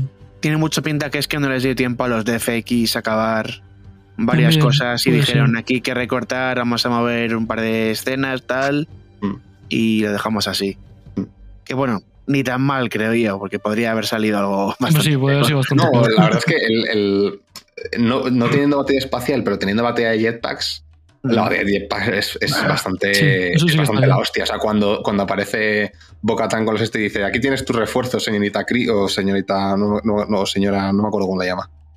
Y saltan todos de los sitios y de repente la, la, la, armera coge y hace ¡pum! Y yo también. Hasta luego y van todos y ella, y, y Bocatan desenvainan el sable negro y cargan y la armera con los martillos reventando. O sea, ser un La otra, la que viene de SmackDown, la Sasha Banks, que no sé cómo se llama en Mandaloriano también. Eh, Cosca. Ay, no me acuerdo. Es Cosca. Se llama Cosca, no me acuerdo el apellido. Creo. Sí, hombre, todos tienen sus segunditos de gloria al final ahí. Eh. lo que pasa es que también habían dicho, eh, o me sonaba leer en el penúltimo episodio, que no estáis preparados para el último porque va a haber bajas importantes y va a haber tal. dijeron que había mucho rumor de que pero y, joder, bueno, pues esperaba, ya te digo que, que, la muerte de nuestro amigo Volter Pesado fue la más dramática que viví en la serie, ¿sabes? Y fue en el episodio anterior. Yo creo que el último episodio de la segunda temporada fue bastante más dramático que, que esta, con toda la despedida y, y demás. Pero bueno. Mm. Así que, bueno, eh, tenemos, la, tenemos la resolución de la batalla de una manera abruptamente interrumpida por, por una nave que se estrella. De hecho, eh, si no recuerdo mal, ni siquiera habían vencido al Mock Gideon en batalla como tal. Él seguía de pie. Lo que pasa es que se sumerge en un mar de llamas. Eh, no, me queda muy claro el destino de Mock Gideon, de todas formas. Nunca, Hombre, nunca digas de este agua no beberé, ¿eh? Ha, sobrevivido dos veces. Por favor, espero que se haya muerto de una puta vez. No, ahora que no, Porque como vuelva una tercera vez. Porque una, una, vez, ok, perfecto, no hay problema. Dos veces, bueno, venga, va, dos veces, ya lo habéis hecho dos veces. Como la hagan una tercera, te lo juro por Dios. Búscate otro villano, búscate otra cosa, tío. Bueno, pero son los señuelos dotados de vida de Nick Furia los que tiene ahí, tío. Entiende que cualquiera de ellos le puede sustituir en cualquier momento. Eh, pero bueno, una vez librada la batalla y vencido este remanente imperial con su caudillo a la cabeza, encendemos la fragua y eh, Mandalorianos, tenemos nueva casita. Tenemos nueva casita. Eh, el final de, Dinjarin vuelve a, a Nevarro y allí le dicen, oye, mira, hemos reconstruido a, hemos reconstruido al IG-11, ¿sabes? Porque él se va a ver al Teba este, ¿no? Al, al del X-Wing. Y le dice, hombre, gracias por vencer a este remanente imperial, tal, no sé qué, qué quieres. Y allí tenía una cabeza de un IG-11, ¿no? Y dice, eso, me lo llevo. Entonces reconstruye el, el IG-11, eh, antes llamado IG-12, y se lo da y le, lo presenta como, ya tienes un nuevo Marshall en la ciudad, para que no venga un pirata y te la líe. Ahora ya tienes aquí un, un droide. Eh, él decide eh, ya activamente meter a Grogu como, como aprendiz en, para los mandalorianos. Se dicen que esto solo lo puede decidir él si es capaz de hablar o los padres y no tiene padres. Y él dice que ha llegado el momento ya de adoptarlo como padre oficial y, que siga el camino. Y bueno, pues eh, le vemos en, una cabaña ahí viviendo, ¿no? Muy idílico, el otro usando la fuerza para hacer flotar ranas.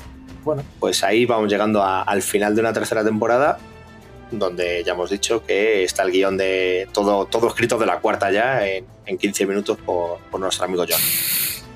Eh, ¿Qué tal? ¿Cómo os quedáis, ya que hemos hablado de la lucha final, qué tal os quedáis con este final del final? Con la adopción de Grogu y demás. Yo, ya daba por hecho que estaba adoptadísimo el Grogu por el mando. Pero bueno, está bien formalizarlo de alguna manera ahí con ese bautismo simbólico y, y al final ese en plan vaquero El lobo solitario me, me encanta. Y el tío en la cabaña ahí, y le faltaba estar en una mecedora con un rifle. Y con unas vacas o algo. eh. Sí. Digo, ¿cómo, cómo no tiene unas vacas? unos bantas por ahí. Claro, este hombre. Yo. El, o sea, el estatus final me gusta mucho. Eh, o sea, que va- aparentemente vayamos a ver un rollo más temporada 1 de aventuritas por aquí y por allí en la cuarta temporada. Me faltó, que yo entiendo que esto es por, movida, por las movidas del, del calendario de Pedro Pascal. En esa última, esa última escena Sí. ganaría 800 millones de veces más fuerza si no llevara casco. Si se no, si se sentase con Si el lo- casco, Se sentará con el casco y se lo quitase y lo dejase Eso al es. lado, en el Eso banco. Y, y- y mirase a Grogu con la rana. Sí. con- eso, eso sería. Sí, sí. O sea, ya solo, Diez- solo esa, de esa diez. escena me arregla el capítulo. Total, se puede bañar en las aguas otra vez, ¿sabes? Exactamente, si ya puede ir a Mandalore cuando quiera. Pero eso, o sea, me mola el tema de Mandalore como queda. Se puede. pues, Supongo que en algún momento lo retomarán. En algún Sí. medio o en una serie, película, libro, cómic, lo que sea. Y eso, me parece una temporada un poco. Un final un poco como abrupto y poco. Un poco anticlimático Sí. en ciertos Muy- momentos. Muy poco, muy poco tiempo para el último Sí. capítulo, porque era, era el creo que era el más corto de toda la temporada. sí, Sí, más duraba corto. 35 así, O muy poquito. tiene ciertas cosas muy anticlimáticas que eso yo a- le los achaco a los problemas de producción de la Mm, a lo largo claro. de toda la temporada.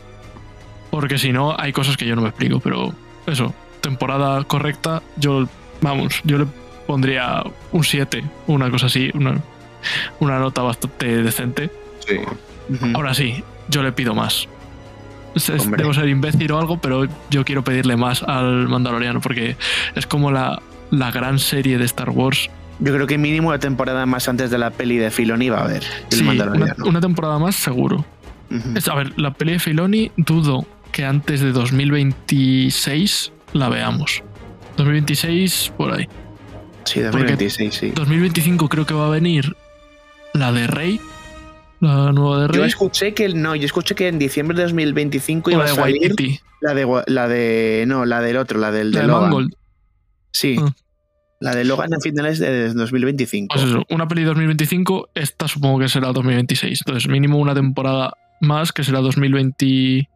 Este año no va a, sa- el no va a salir el año que viene, supongo A lo 2025. mejor más o menos como este año primavera del 25 o así. Sí, algo así, una primavera del 25, pues es una Ahora cuarta temporada. la y a lo mejor la del, la del el, el School. la- Sí. Y luego en 2024 no sé qué sacarán. Bueno, yo qué sé, como, es que como también, están, como también están moviendo proyectos, algunos caen, otros tiran, otros dicen realmente nunca fue proyecto plausible.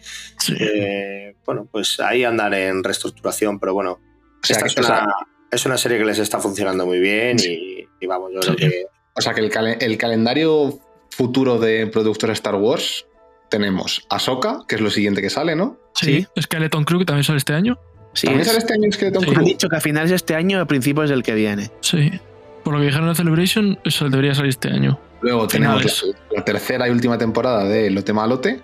Lote Sí, que, es, Malote, que es el, que es el año que viene seguro. Sí. Acólita, la Acólita. La. Colito, que es el año que viene también. La, la mezcla de Frozen y Kill Bill. Sí.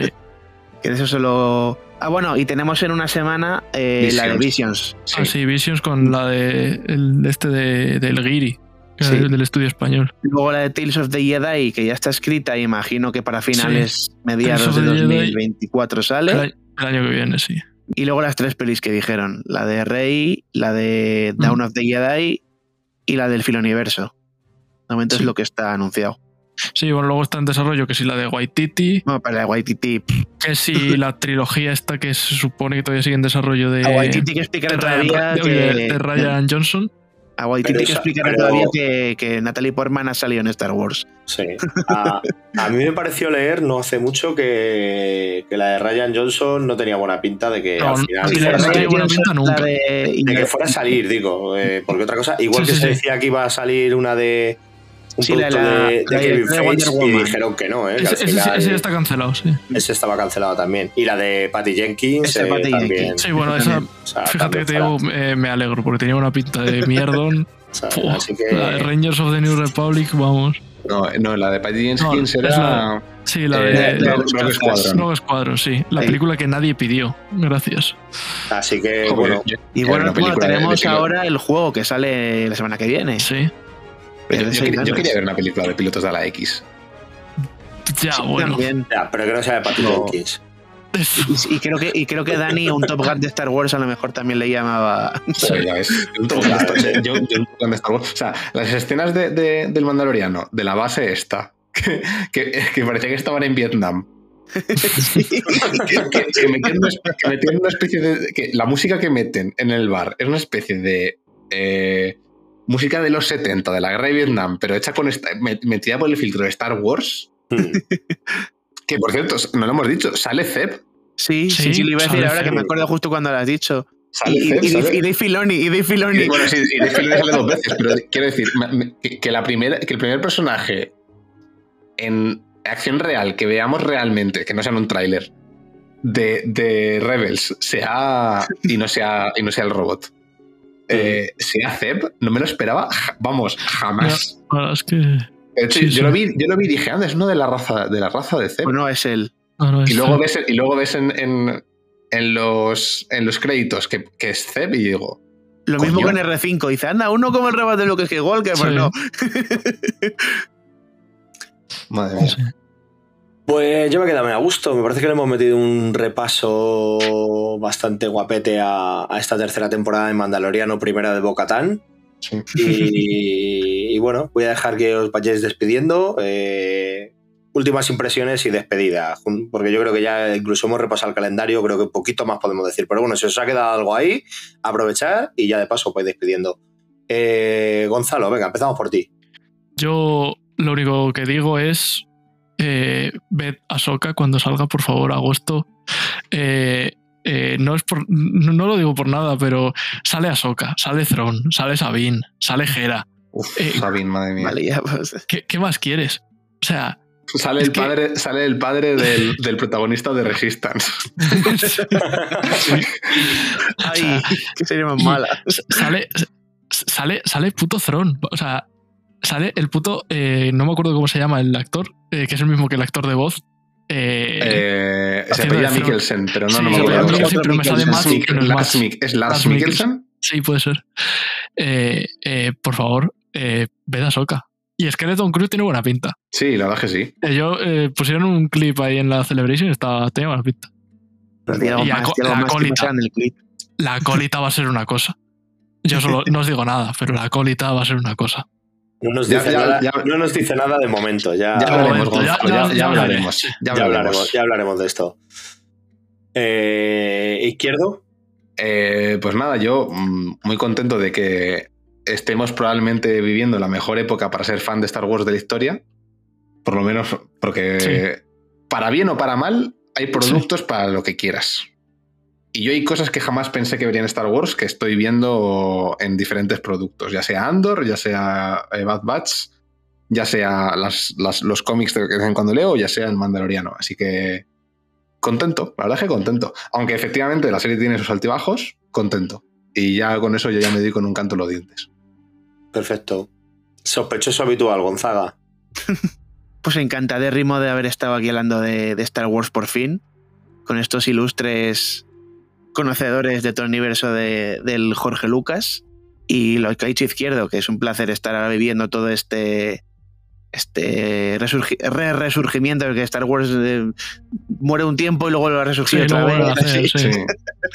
de, de cosas de Star Wars que, que está guay que ya han aprendido después del descontrol que hubo en la trilogía de secuelas que estén que tengan un camino que se sienten en una mesa a hablar a dónde van a ir y qué es lo que quieren Eh, yo cualquier cosa eh, si Star Wars ya es uno de mis fetiches dentro de Star Wars pues los Mandalorianos es uno de mis fetiches dentro del fetiche así que a topísimo con, con esta serie espero eh, tengo muchísimas muchísimas ganas de de Ahsoka que también es uno de mis personajes favoritos y a todos los de Rebe bueno y de Thrawn bueno no, no necesito decir nada porque porque a lo mejor me tengo que, que acomodar el pantalón de si sigo hablando de Thrawn y que lo único de que descontento que estoy es eh, cabrones eh, retomad el remake del Caballeros de Antigua República por favor. Ahora que en la línea de tiempo ahora Eso que ahora, ahora sale.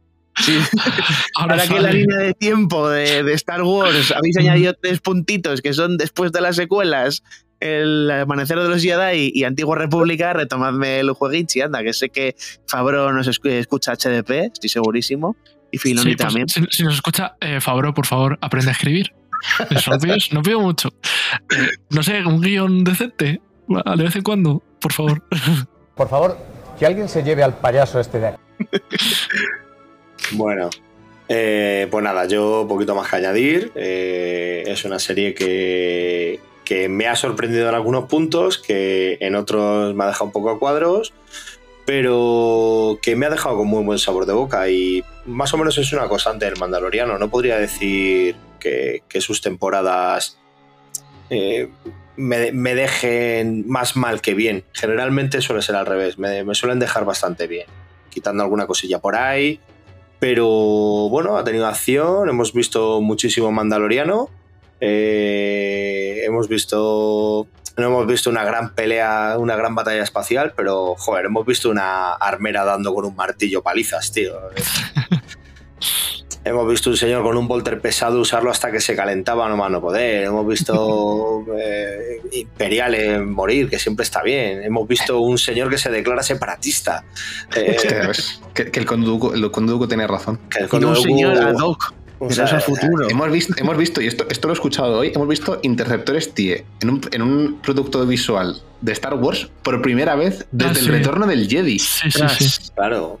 O sea, yo, lo, yo, lo, he visto y dicho, ¿qué dices? O sea, que, no, se, no se guardan nada. Hay cosas que las harán mejor, hay cosas que las harán peor, pero no se guardan nada. Creo que de agradecer y, bueno, con ganas de, ver una cuarta temporada. Eh, y hasta aquí hemos viajado a esa galaxia lejana que, fíjate, se nos había escondido un polizón en, en el halcón milenario llamado Gonzaga, pero ya tenemos que volver, tenemos que volver a, a Tatooine, que, que llegan las carreras y se pone, se pone buen ambiente. No, por favor, Nabu, que le, que le follen al desierto, por favor, dame playa. no, tío, en, Star Wars todo es arena. Planetas templados, por favor. Eh, no, en, Star Wars todo es arena, por favor. Eh, clima Mad Match. Gracias. Es dura, áspera, irritante y se mete en todas partes. Eso es. Así que nada. Buenas noches. Ah, buenas noches. Buenas noches. Espérate, que no lo encuentro el este. Esto lo Aquí.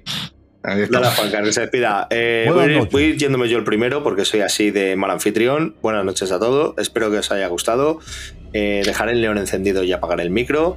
Y eh, nos veremos en más productos de Star Wars si continúan por esta línea, que estaremos encantados de traerlos por aquí. Así que vayan, vayan desfilando. bueno, pues me toca a mí. lo mismo, lo dicho.